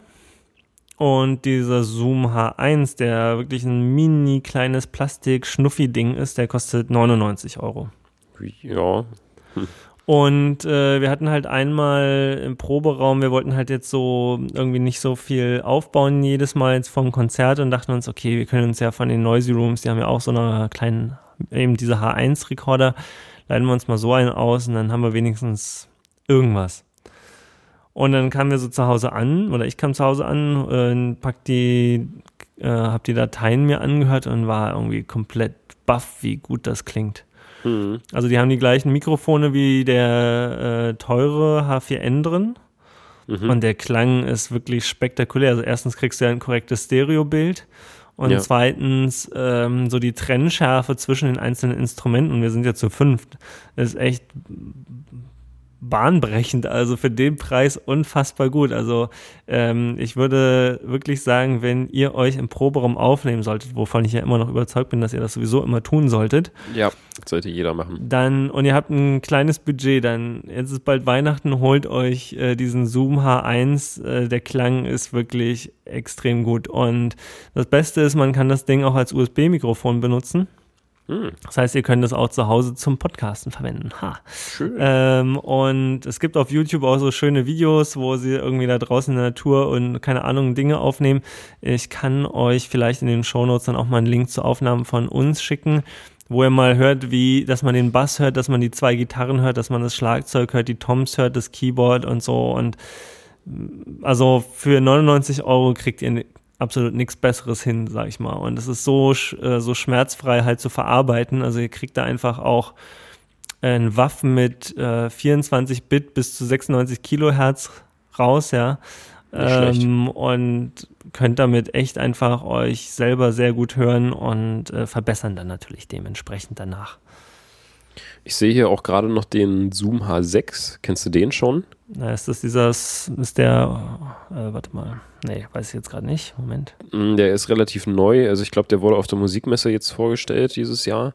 Und das ist halt ein super cooles Dingens, ob du jetzt in einer Band spielst oder irgendwie äh, podcastest und umherreist, es ist ein, wie ein kleines Audio-Interface. Das Ding kann sechs Kanäle, ah, hat, ja. vier X, hat vier XLR-Buchsen, kann man irgendwie auf sechs auch, glaube ich, erweitern, kann Mikrofone oben drauf stecken es hat ein kleines Display und sieht eigentlich alles ganz nett bedienbar aus.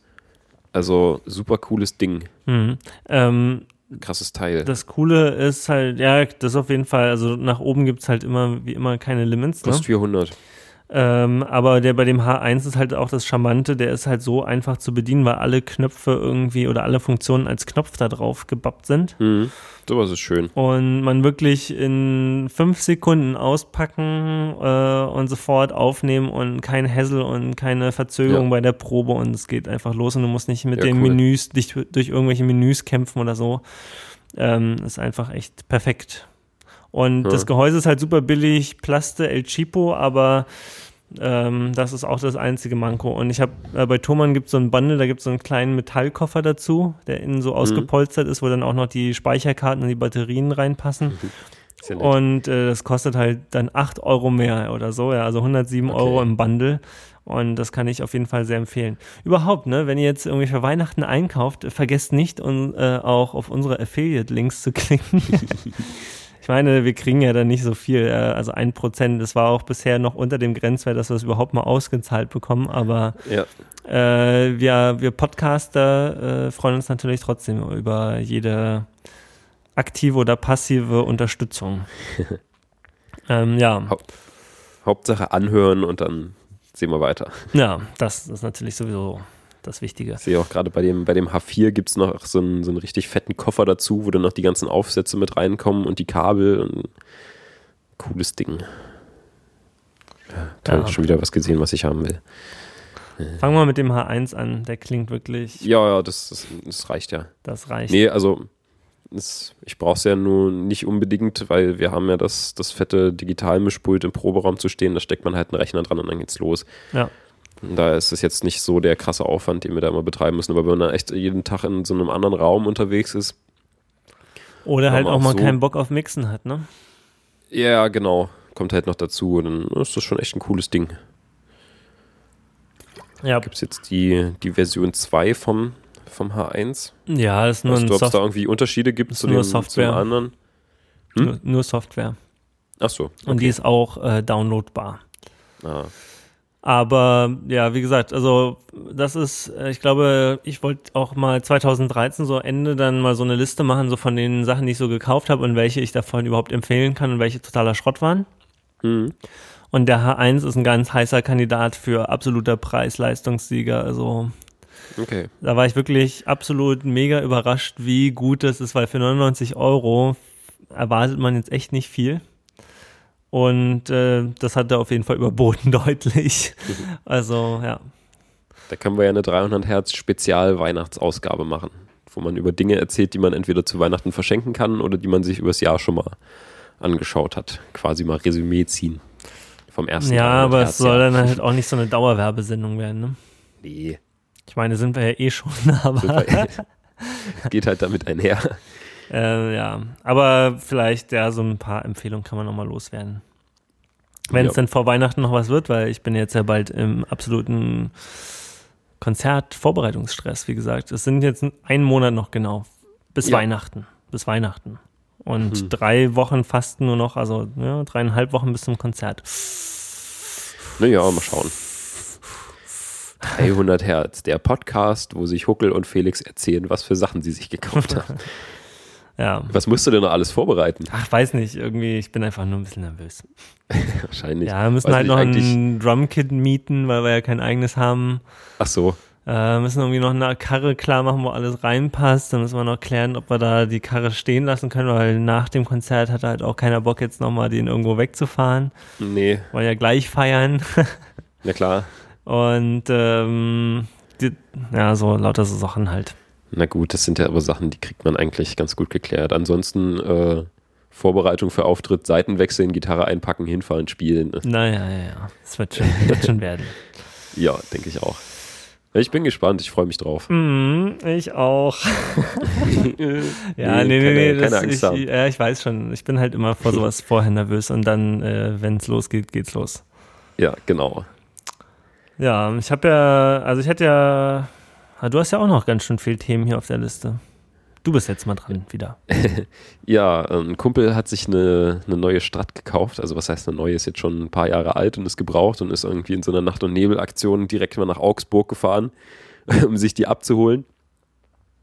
Und das ist ein cooles Gerät. Also es ist halt eine schöne Gitarre, ist anständig verarbeitet, klingt wie eine Strat klingen soll.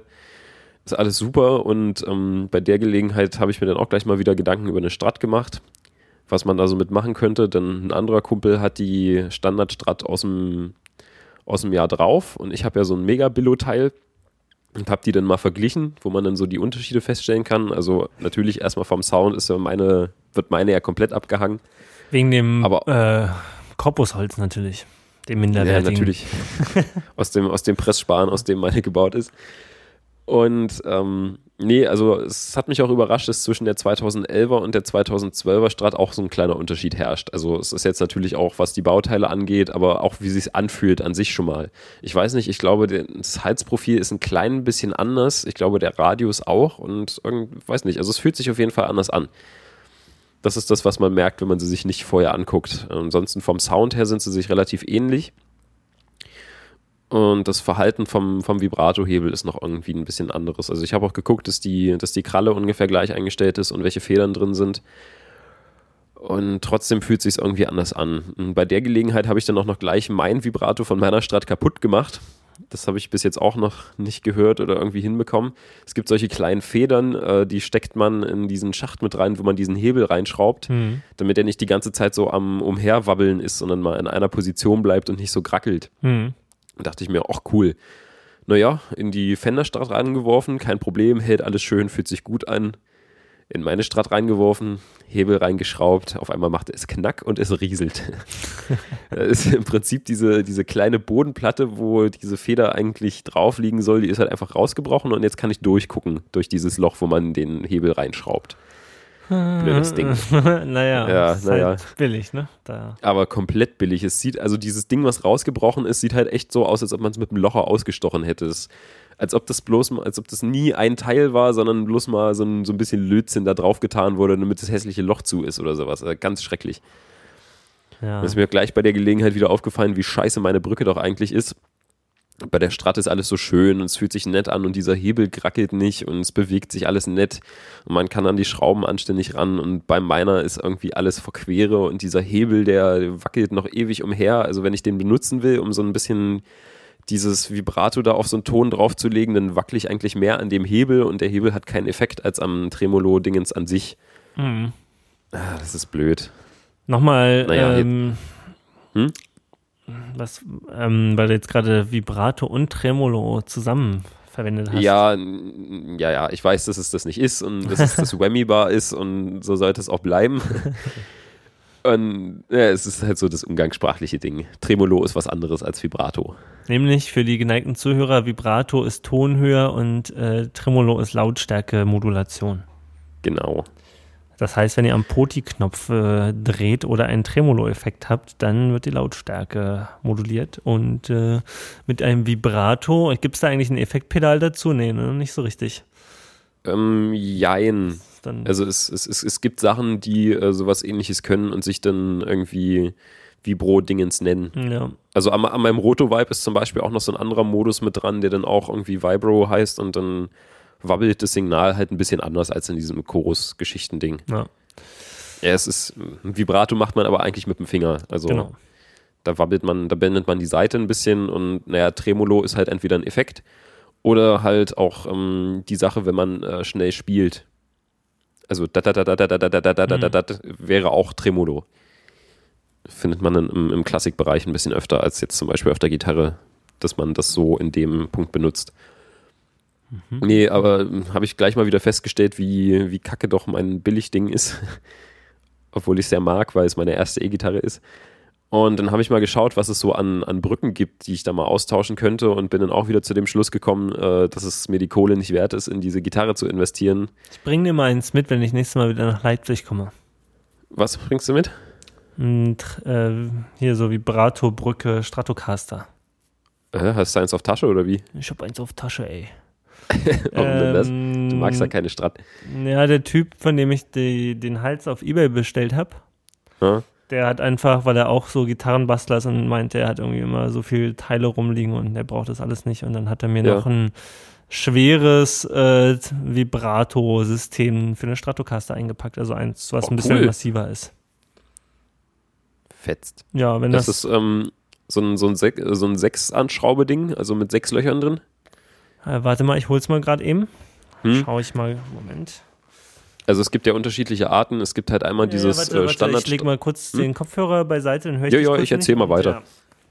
Also es gibt ja so dieses äh, Standardding, wie es schon seit Ewigkeiten auf einer Strat verbaut wird, wo äh, sechs Schrauben reingezogen werden und dann hält es. Und ähm, seit einiger Zeit gibt es jetzt aber schon noch eine zweite Version von diesen Fender Tremolos, ähm, sieht so ein bisschen aus wie bei einer Floyd Rose Aufhängung, wo es äh, nur noch an zwei Schrauben hängt und eine kleine Kante mit dran ist. So ein bisschen wie bei so einem PAS Vibrato. Ähm, hat halt den Sinn, dass sich das Ganze ähm, nicht so doll verstimmen soll und dass sich das, äh, das ganze System wieder von alleine in eine, in eine, gute Position bringt und dass einfach so diese Reibung von diesen sechs Schrauben dann nicht da ist. Bloß da ich irgendwie schon die sechs Schrauben hier drin habe und das vom Sound hier natürlich auch nochmal. Schrauben. Ah, cool. Ach, schön. Ja, also äh, das, das ist auch relativ schwer. Also das sieht sehr ja. massiv aus. Cool. Ähm, Ach. Guck mal gerade, ob hier auch alles drin ist, was du brauchst. Drei Federn. Ähm, aber es sind jetzt nur zwei Schrauben dabei, noch extra wahrscheinlich, ja, aber die kriegst du ja. Kann ich ja meine alten nehmen, ist ja, ist ja nicht das Ding. Die, die zwei Schrauben sind wahrscheinlich für die Federklemme. Ja.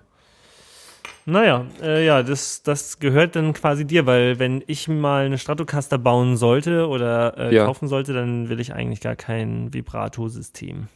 Ja, ach schön, ach cool, danke. Ja. Das freut mich. Ähm, ja, ähm, ich benutze es eigentlich meistens auch nie. Also ich bin jetzt halt dadurch mal wieder dazu gekommen, weil sich halt dieser Typ diese Strat gekauft hat und ich dann da mit diesem Hebel ein bisschen am Rumfuchteln war und mir so dachte, so, ach, eigentlich ist es doch ab und zu mal ganz schön, also ich wabbel damit jetzt nicht tierisch umher, sondern wenn einfach mal so ein, so ein Ton oder so ein Akkord steht, kann man dann noch so eine kleine Färbung mit draufgeben, was ich eigentlich ganz schön finde, wenn man so sphärische Sachen spielt. Ja. Dann habe ich halt meinen auch mal wieder ausprobiert und stellte halt hier dieses totale Gegrackel fest und habe es ja dann kaputt gebrochen. Ansonsten meist, also ich spiele ja meistens mit einer Les Paul, beziehungsweise hatte ich ähm, das, äh, mein Vibrato-System vorher sogar hier festgemacht, da war so ein Keil mit drin, dass sich überhaupt nichts bewegt. Aber eigentlich ist es doch ganz nett und schön, wenn es funktioniert. Ja, bei den billigen ist es halt immer so, dass man, dass es sich dann irgendwie immer gleich verstimmt und so, ne? Ja, das kann ja aber auch bei den teuren passieren. Also das ist ja nun nicht so die, die technisch durchdachteste Konstruktion, dieses ganze Ding. Absolut. Und wenn ja. halt hm, und ähm, wenn man halt mit diesem Hebel ein bisschen dolle fuchtig umgeht, dann, also es, es rutschen ja die Seiten und wenn die sich nicht genau wieder in derselben Position unten am, am Dingens verfangen oder oben hier durch die, ähm, ach, na, wie heißt das, die Nut, ich vergesse es jedes Mal. Sattel. Wenn die halt da nicht richtig durchrutschen, dann verstimmt sich halt so ein bisschen. Das kann man aber ganz gut begegnen. Also, wenn man seine Gitarre kennt und ähm, ein bisschen am Vibratohebel gespielt hat und dann sich danach verstimmt, dann weiß nicht, dann zieht man einfach mal in die andere Richtung, dass es sich wieder so ein bisschen strafft und dann geht es meistens auch eigentlich wieder.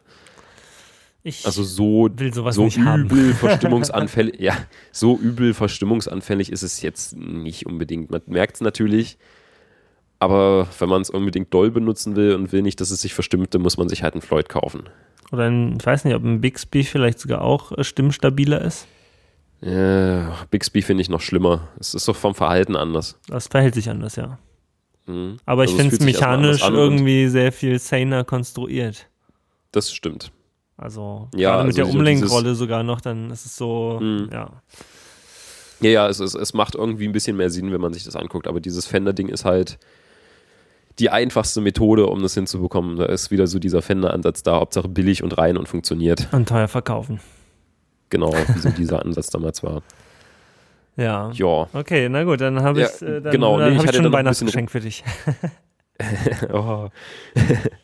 nee, ich hatte dann so ein bisschen rumgeschaut, was so Brücken kosten würden und die sind ja dann auch richtig teuer und gibt es so viele verschiedene Arten und naja, da ist mir dann auch schnell die Lust am Weitersuchen vergangen. Wir hatten ja letztes Mal schon mal das Thema mit den Tone Pros. Und den Callahan Bridges. Mhm. Ah, siehst du, das ist dann genau noch so ein Ding, falls ich mir wirklich diese, diese Les Paul kaufe, hier diese 50s Tribute, dann müsste ich, also würde ich da auf jeden Fall auch diese Brücke tauschen. Ja. Da ist nämlich genau, also da es ja eine 50s Tribute ist, haben sie sich versucht, an diesen alten Specs zu orientieren und da ist genau dieses bescheuerte Ding drauf, was ich nicht haben will. Diese was halt so ein bisschen Nashville-Brücke. grackelt. Mhm. Genau, und was man halt nicht mit dem Schraubenzieher einstellen kann, sondern man muss immer die Seitenlose schrauben und in diesem kleinen miesen Rädchen drehen und sowas will ich nicht haben. Nee, nee, nee. Ja, ja, da, da ist dann so ein Tone Pro Bridge genau das Richtige. Ja. Also die würde ich dann gleich dazu kaufen, falls ich die Gitarre. Wahrscheinlich nach Weihnachten. Mal gucken. Ja. Ähm, Du hast den Gehörschutz machen lassen. ja, ja, ich habe mir einen Gehörschutz machen lassen, genau. Das habe ich ja auch schon seit Ewigkeiten auf dem Zettel. Berichte doch mal. Also, ich habe mir den machen lassen, äh, diesen ASC-artigen Gehörschutz, ähm, bei so einem ja, Hörgeräteladen im Wesentlichen machen, lässt man sowas machen. Ja, Ähm, Hörerakustiker. Genau, und ähm, jetzt habe ich die auch bekommen. Äh, übrigens habe ich das teilweise auch von äh, Flattergeldern bezahlt. Ähm, Hm. Übrigens, an Weihnachten kann ich dir auch mal ein Zwanni auszahlen, Ja. so anteilig. ähm, äh, genau, ähm, also an der Stelle auch schon mal äh, vielen Dank dafür, Ja, Äh, super toll, der Dankeschön. lieben Hörer. Und ähm, ja, jetzt habe ich den zweimal benutzt und es ist auf jeden Fall vom, also es sitzt auf jeden Fall besser als alles andere, was du dir so in die Ohren stopfen kannst. Der Klang ist auch äh, sehr, sehr trennscharf, sage ich mal. Also trennscharf meine ich, du kannst halt alles auseinanderhalten und Hm. hörst eigentlich auch alles ganz gut. Ähm, aber das Gefühl ist halt nochmal ein ganz anderes als diese Alpine Pro zum Beispiel. Also die, Die machen ja noch so ein bisschen dumpf. mh, ja, nee, ich meine so vom, vom Gefühl, also wenn du die rausnimmst, dann ist so die Welt erstmal ganz komisch. Ach so. Äh, weil Ja, die schließen halt ja eben komplett ab, ne? Hm. Und dann ist da ein dB-Filter drin, ne? Ja, Dass genau. es bloß leiser macht. Genau, keine- und keine ähm, dieses komplett abgeschlossene Leise und du hast da so einen Plümpel im Ohr, wenn du den dann halt so rausziehst, dann ist irgendwie alles so ganz anders. Also dann, dann irgendwie so ein, zwei Stunden nach dem, nach dem Proben ist immer noch so ein komisches Gefühl, aber äh, also der tut absolut, was er soll. Äh, kein, äh, keinerlei Moment, wo ich denke, oh, jetzt ist ja irgendwas zu laut oder so, sondern du kannst irgendwie ganz entspannt, es rutscht nicht raus. Ähm, ja, es ist eigentlich äh, also wirklich perfekt. Ja, Nur vom, vom Klang her ist es gut. Ja, würde ich schon sagen. Das ist anders als die Alpine Pro.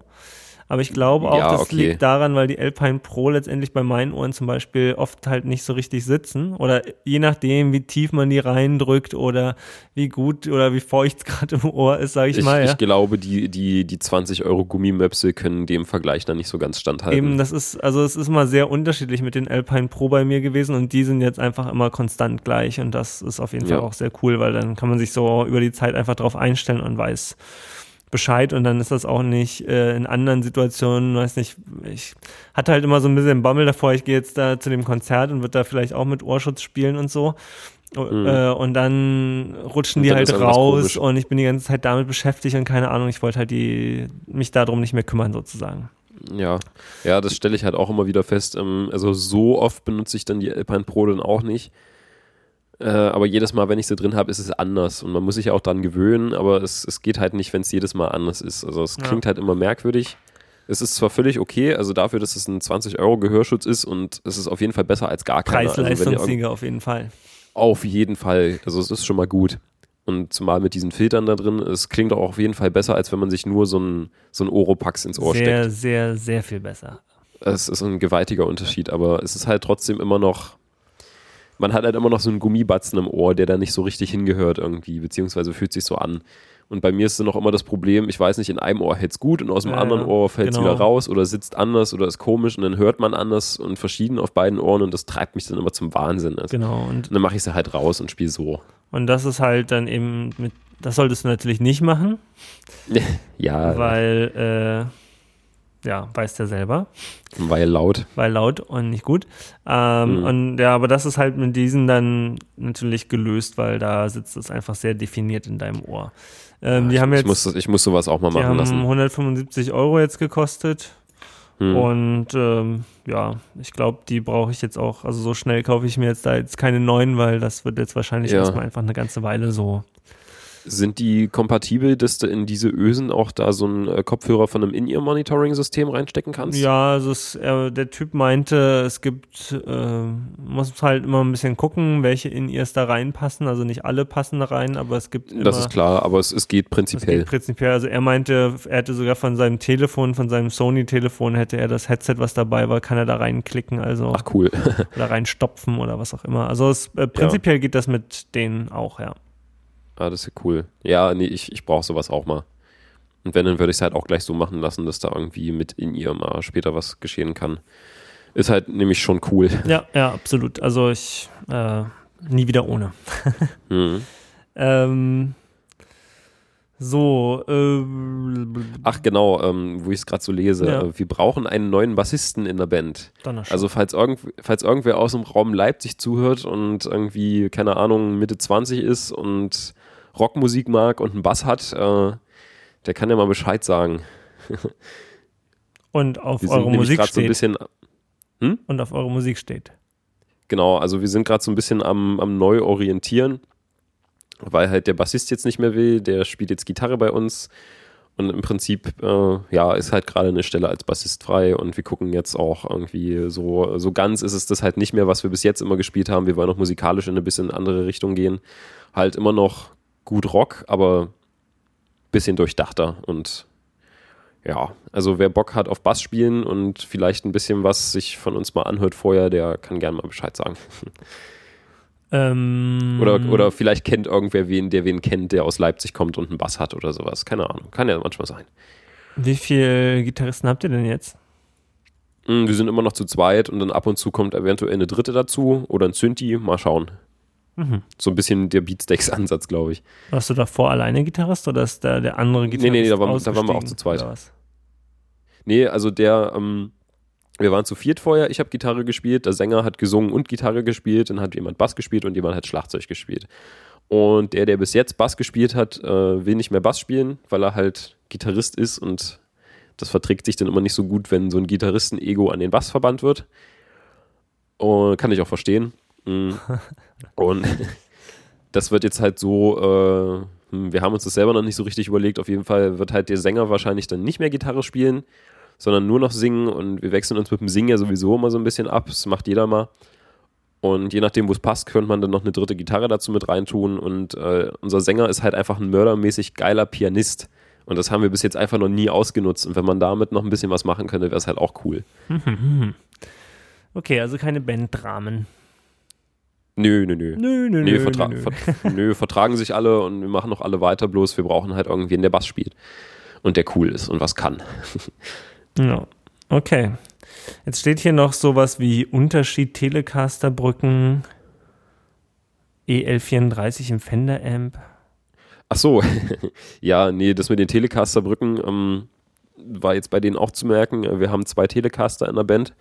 Das eine ist so eine, weiß nicht, ähm, so eine Japan-Serie, die irgendwie Anfang der 90er gebaut wurde. Die ist halt super geil verarbeitet und sieht hübsch aus. Und da ist so dieser, Es gibt Dieser übrigens, äh, Standard-Aschenbecher. es gibt gerade Hm? übrigens Japan Stratocaster. ja, oh, die habe ich mir schon angeguckt, die Hast sind der Wahnsinn. Mal erzählt, ja auch, genau. Die sind so cool. Ja. Ja, nee, aber auf dieser, auf der alten Tele ist ähm, dieser, dieser Standard-Aschenbecher drauf mit diesen Fässchen, die so ein bisschen komisch ist. Und äh, auf der neueren ist, ähm, hm, ja, da ist halt dieses Winkelblech, wo der Tonabnehmer drin ist, aber die, die Böckchen sind halt anders. Also es sieht so eher aus wie bei einer Strat, so diese einzelnen Ja. Seitenreiter. Als, So diese flachen, kleinen Batzen. genau. Weiß nicht, diese, diese massiven Vierecke. Ja, ich, äh, wenn ich mir jetzt eine Brücke aussuchen dürfte, ich würde ja tatsächlich so eine Callahan Bridge nehmen und zwar von der American Standard. Aber da muss Mhm. man natürlich aufpassen, weil die American Standard Brücke hat andere Bohrungen als die normale Telecaster. Ja, äh, Brücke und deswegen äh, muss man schon immer gucken, wenn man jetzt die Brücke bei einer bestehenden tauschen will. Aber jetzt zum Beispiel für eine Neubaugitarre würde ich auch eher die American Standard ohne diese Seitenwände, aber mit den Mhm. Vintage-Böckchen, aber äh, mit Oktavreinheit-Kompensierung. Also Ja. die so schräg angebohrt sind. Und ja, ja, dann, genau. Dann äh, ist, glaube ich, meine Lieblings-Telecaster-Brücke. Fertig. Mhm. Weil ich mag Ja, diese und das- Einzelreiter, also bei der Telekasse, die muss halt auch irgendwie so ein bisschen Vintage und so aussehen. Also so, Ja, so es, es macht ja auch einfach viel am Sound. durchaus, ja.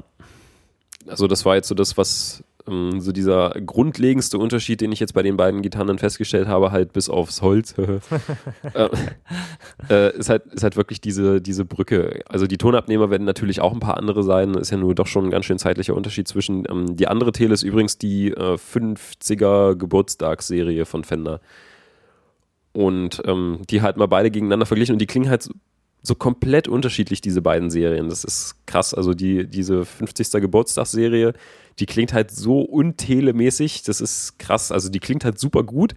Die ist fett und äh, hat einen schönen Sound, aber irgendwie, da, da kommt nicht das raus, was ich eigentlich von der Tele erwarte. Und das macht halt so diese Japan-Tele komplett. Und es ist schon, ich habe es halt einfach mal auf die Brücke jetzt zurückgeführt. Das ist auch ein komplett anderes Spielgefühl, ob du da jetzt irgendwie äh, so eine, so eine glatte, polierte Oberfläche hast, wie jetzt bei der neuen, Ja. Wo du deine Hand drauflegen kannst oder ob du dich damit sowas rumärgern musst. Also es ist ja so ein bisschen so ein Kampf mit diesen komischen kleinen Böckchen. Es fühlt sich immer ein bisschen merkwürdig an, wenn man es nicht gewohnt ist. Und dann noch mit dieser Kante da. Ja, naja, Die, ist halt so eine. hm? die, äh, die Callahan Bridge, da gibt es ja die, in der Aschenbecher-Variante sind auch die Seiten oder die, diese, um, diese Wände ringsrum halt auch schon mal niedriger immerhin. Ja, wenigstens was. Nee, aber die, der Unterschied vom Sound, den fand ich so überwältigend, das, das war dann schon krass, weil wir das noch mit der Verarbeitung hatten und dass die Bauteile einen mördermäßigen Unterschied machen, dachte ich mir so, oh, hier kann man es gerade mal schön probieren. Und also krasser Unterschied. Also wenn ihr mal irgendwie zwei Teles nebeneinander habt, die unterschiedliche Brücken haben, aber sonst irgendwie ziemlich ähnlich sind, mh, spielt mal irgendwie mit und achtet mal aufs Spielgefühl und welcher Sound euch besser gefällt. Also es ist echt mal lohnenswert, der Test. Mhm. Ja, also das können wir in unserem wissenschaftlichen Double-Blind-Test dann gleich mit einführen. Mm, genau. das könnte man dann auch mal machen. Nee, und hier mit den EL34 im Fender-Amp, das war mal so eine Spinnerei halt hier, ähm, deswegen wir jetzt ein Overdrive-Pedal gekauft haben. Ähm, der Typ war halt immer vollkommen zufrieden mit seinem, mit seinem Fender Rot Rot de Ville und fand den immer geil, bis er dann mal äh, seine Strat an meinen Marshall gesteckt hat.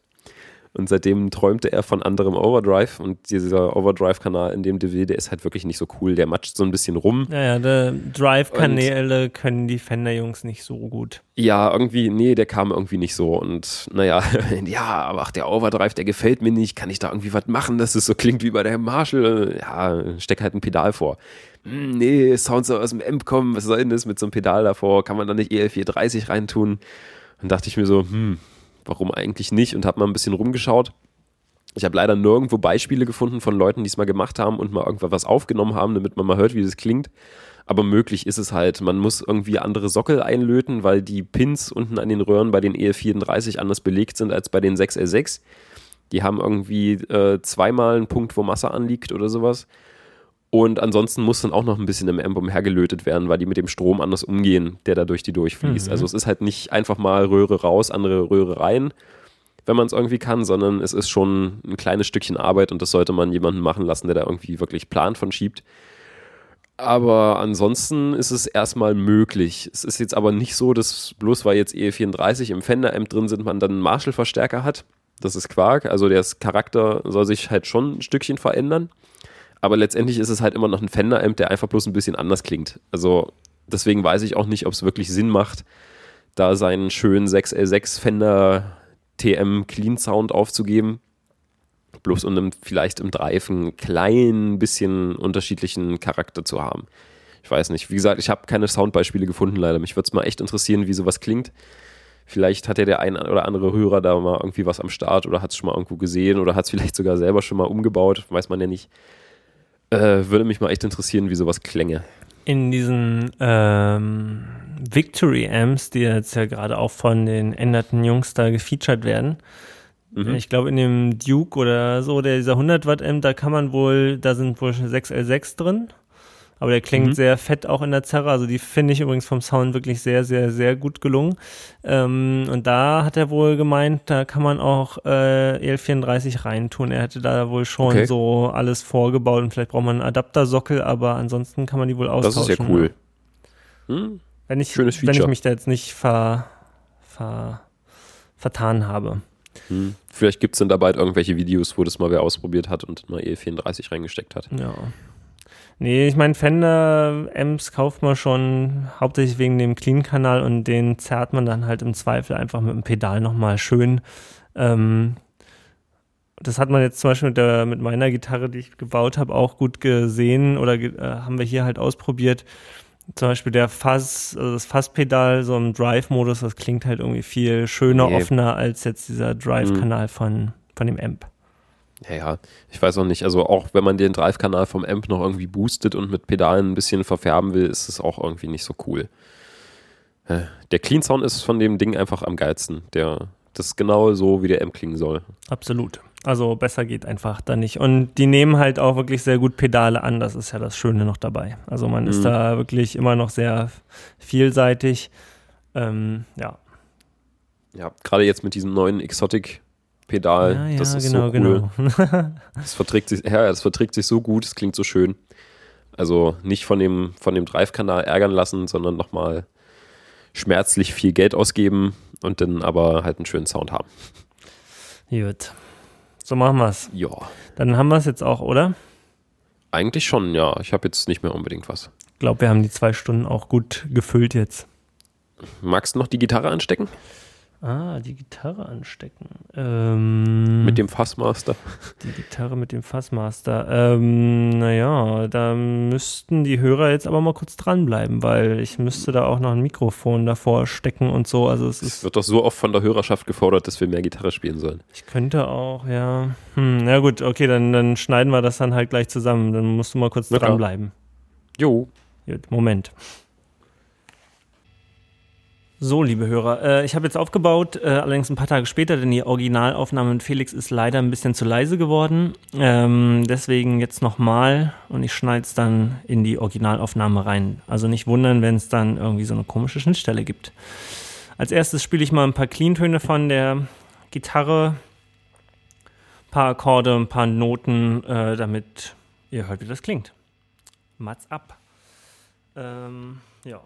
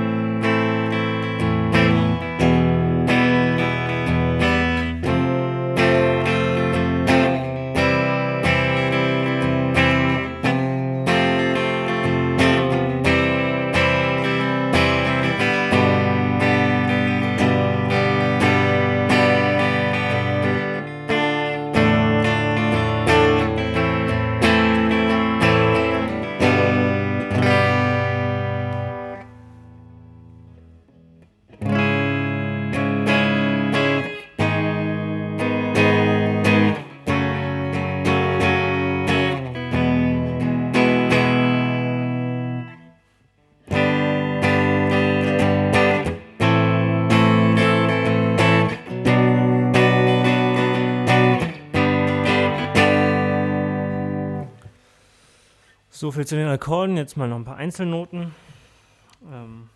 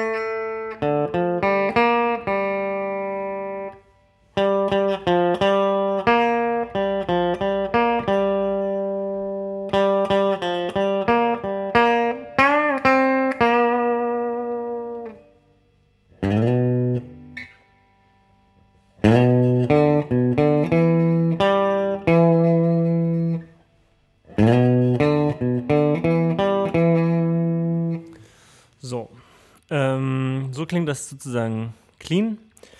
Äh, jetzt machen wir das noch ein bisschen fetter mit dem Love Pedal Fassmaster.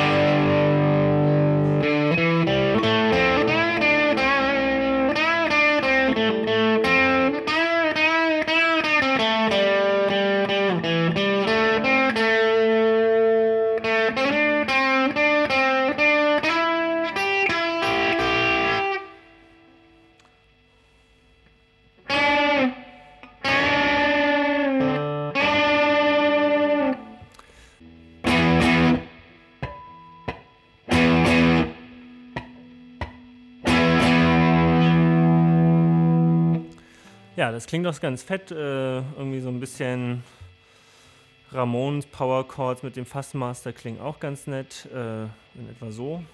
Ähm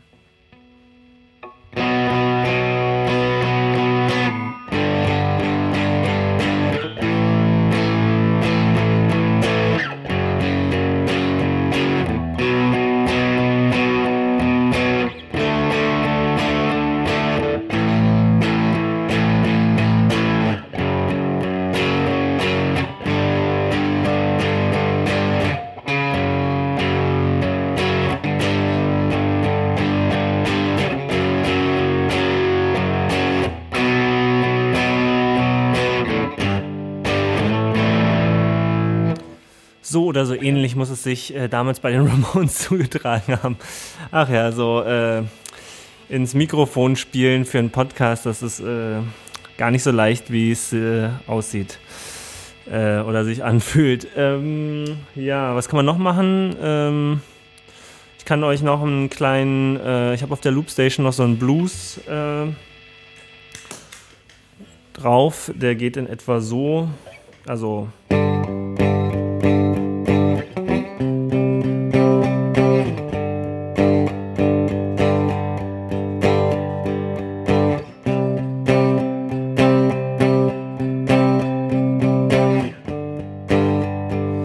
weiter und so fort. So klingt das, wenn ich das live spiele, jetzt äh, von der Loopstation und noch ein paar Solonoten mit dem OD11 obendrauf.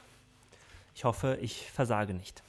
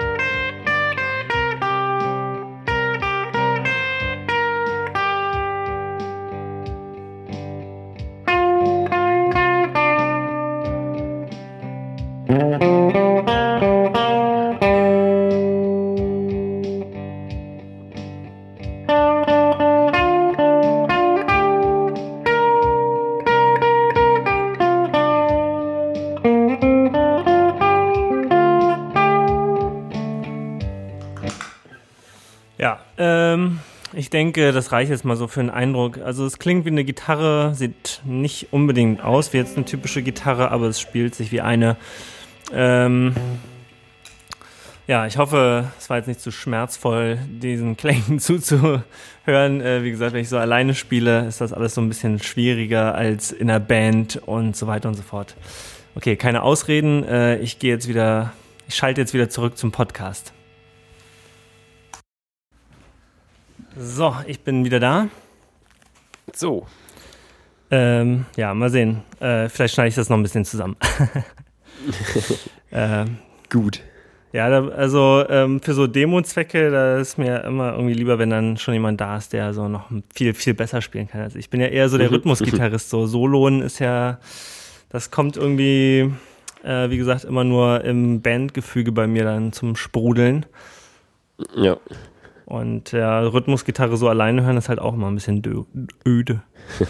Anyway, äh, dennoch vielen Dank fürs Zuhören, äh, liebe Mithörer. Und ähm, schaut euch auch noch die Videos von der Badercaster an. Da spielt, wie gesagt, äh, der Lead-Gitarrist von der Band, äh, in der ich auch mitwirke, und probiert die mal aus an verschiedenen Soundeffekten. Und der kann auf jeden Fall noch äh, sehr viel interessantere Töne dem entlocken als ich. Jo, dann vielen Dank für die Aufmerksamkeit. Genau. Und hört euch äh, Felix Band an, falls ihr Bassist seid und in Leipzig wohnt. Ja. Gut, auf Wiederhören. Tschüss. Bis zum nächsten Mal.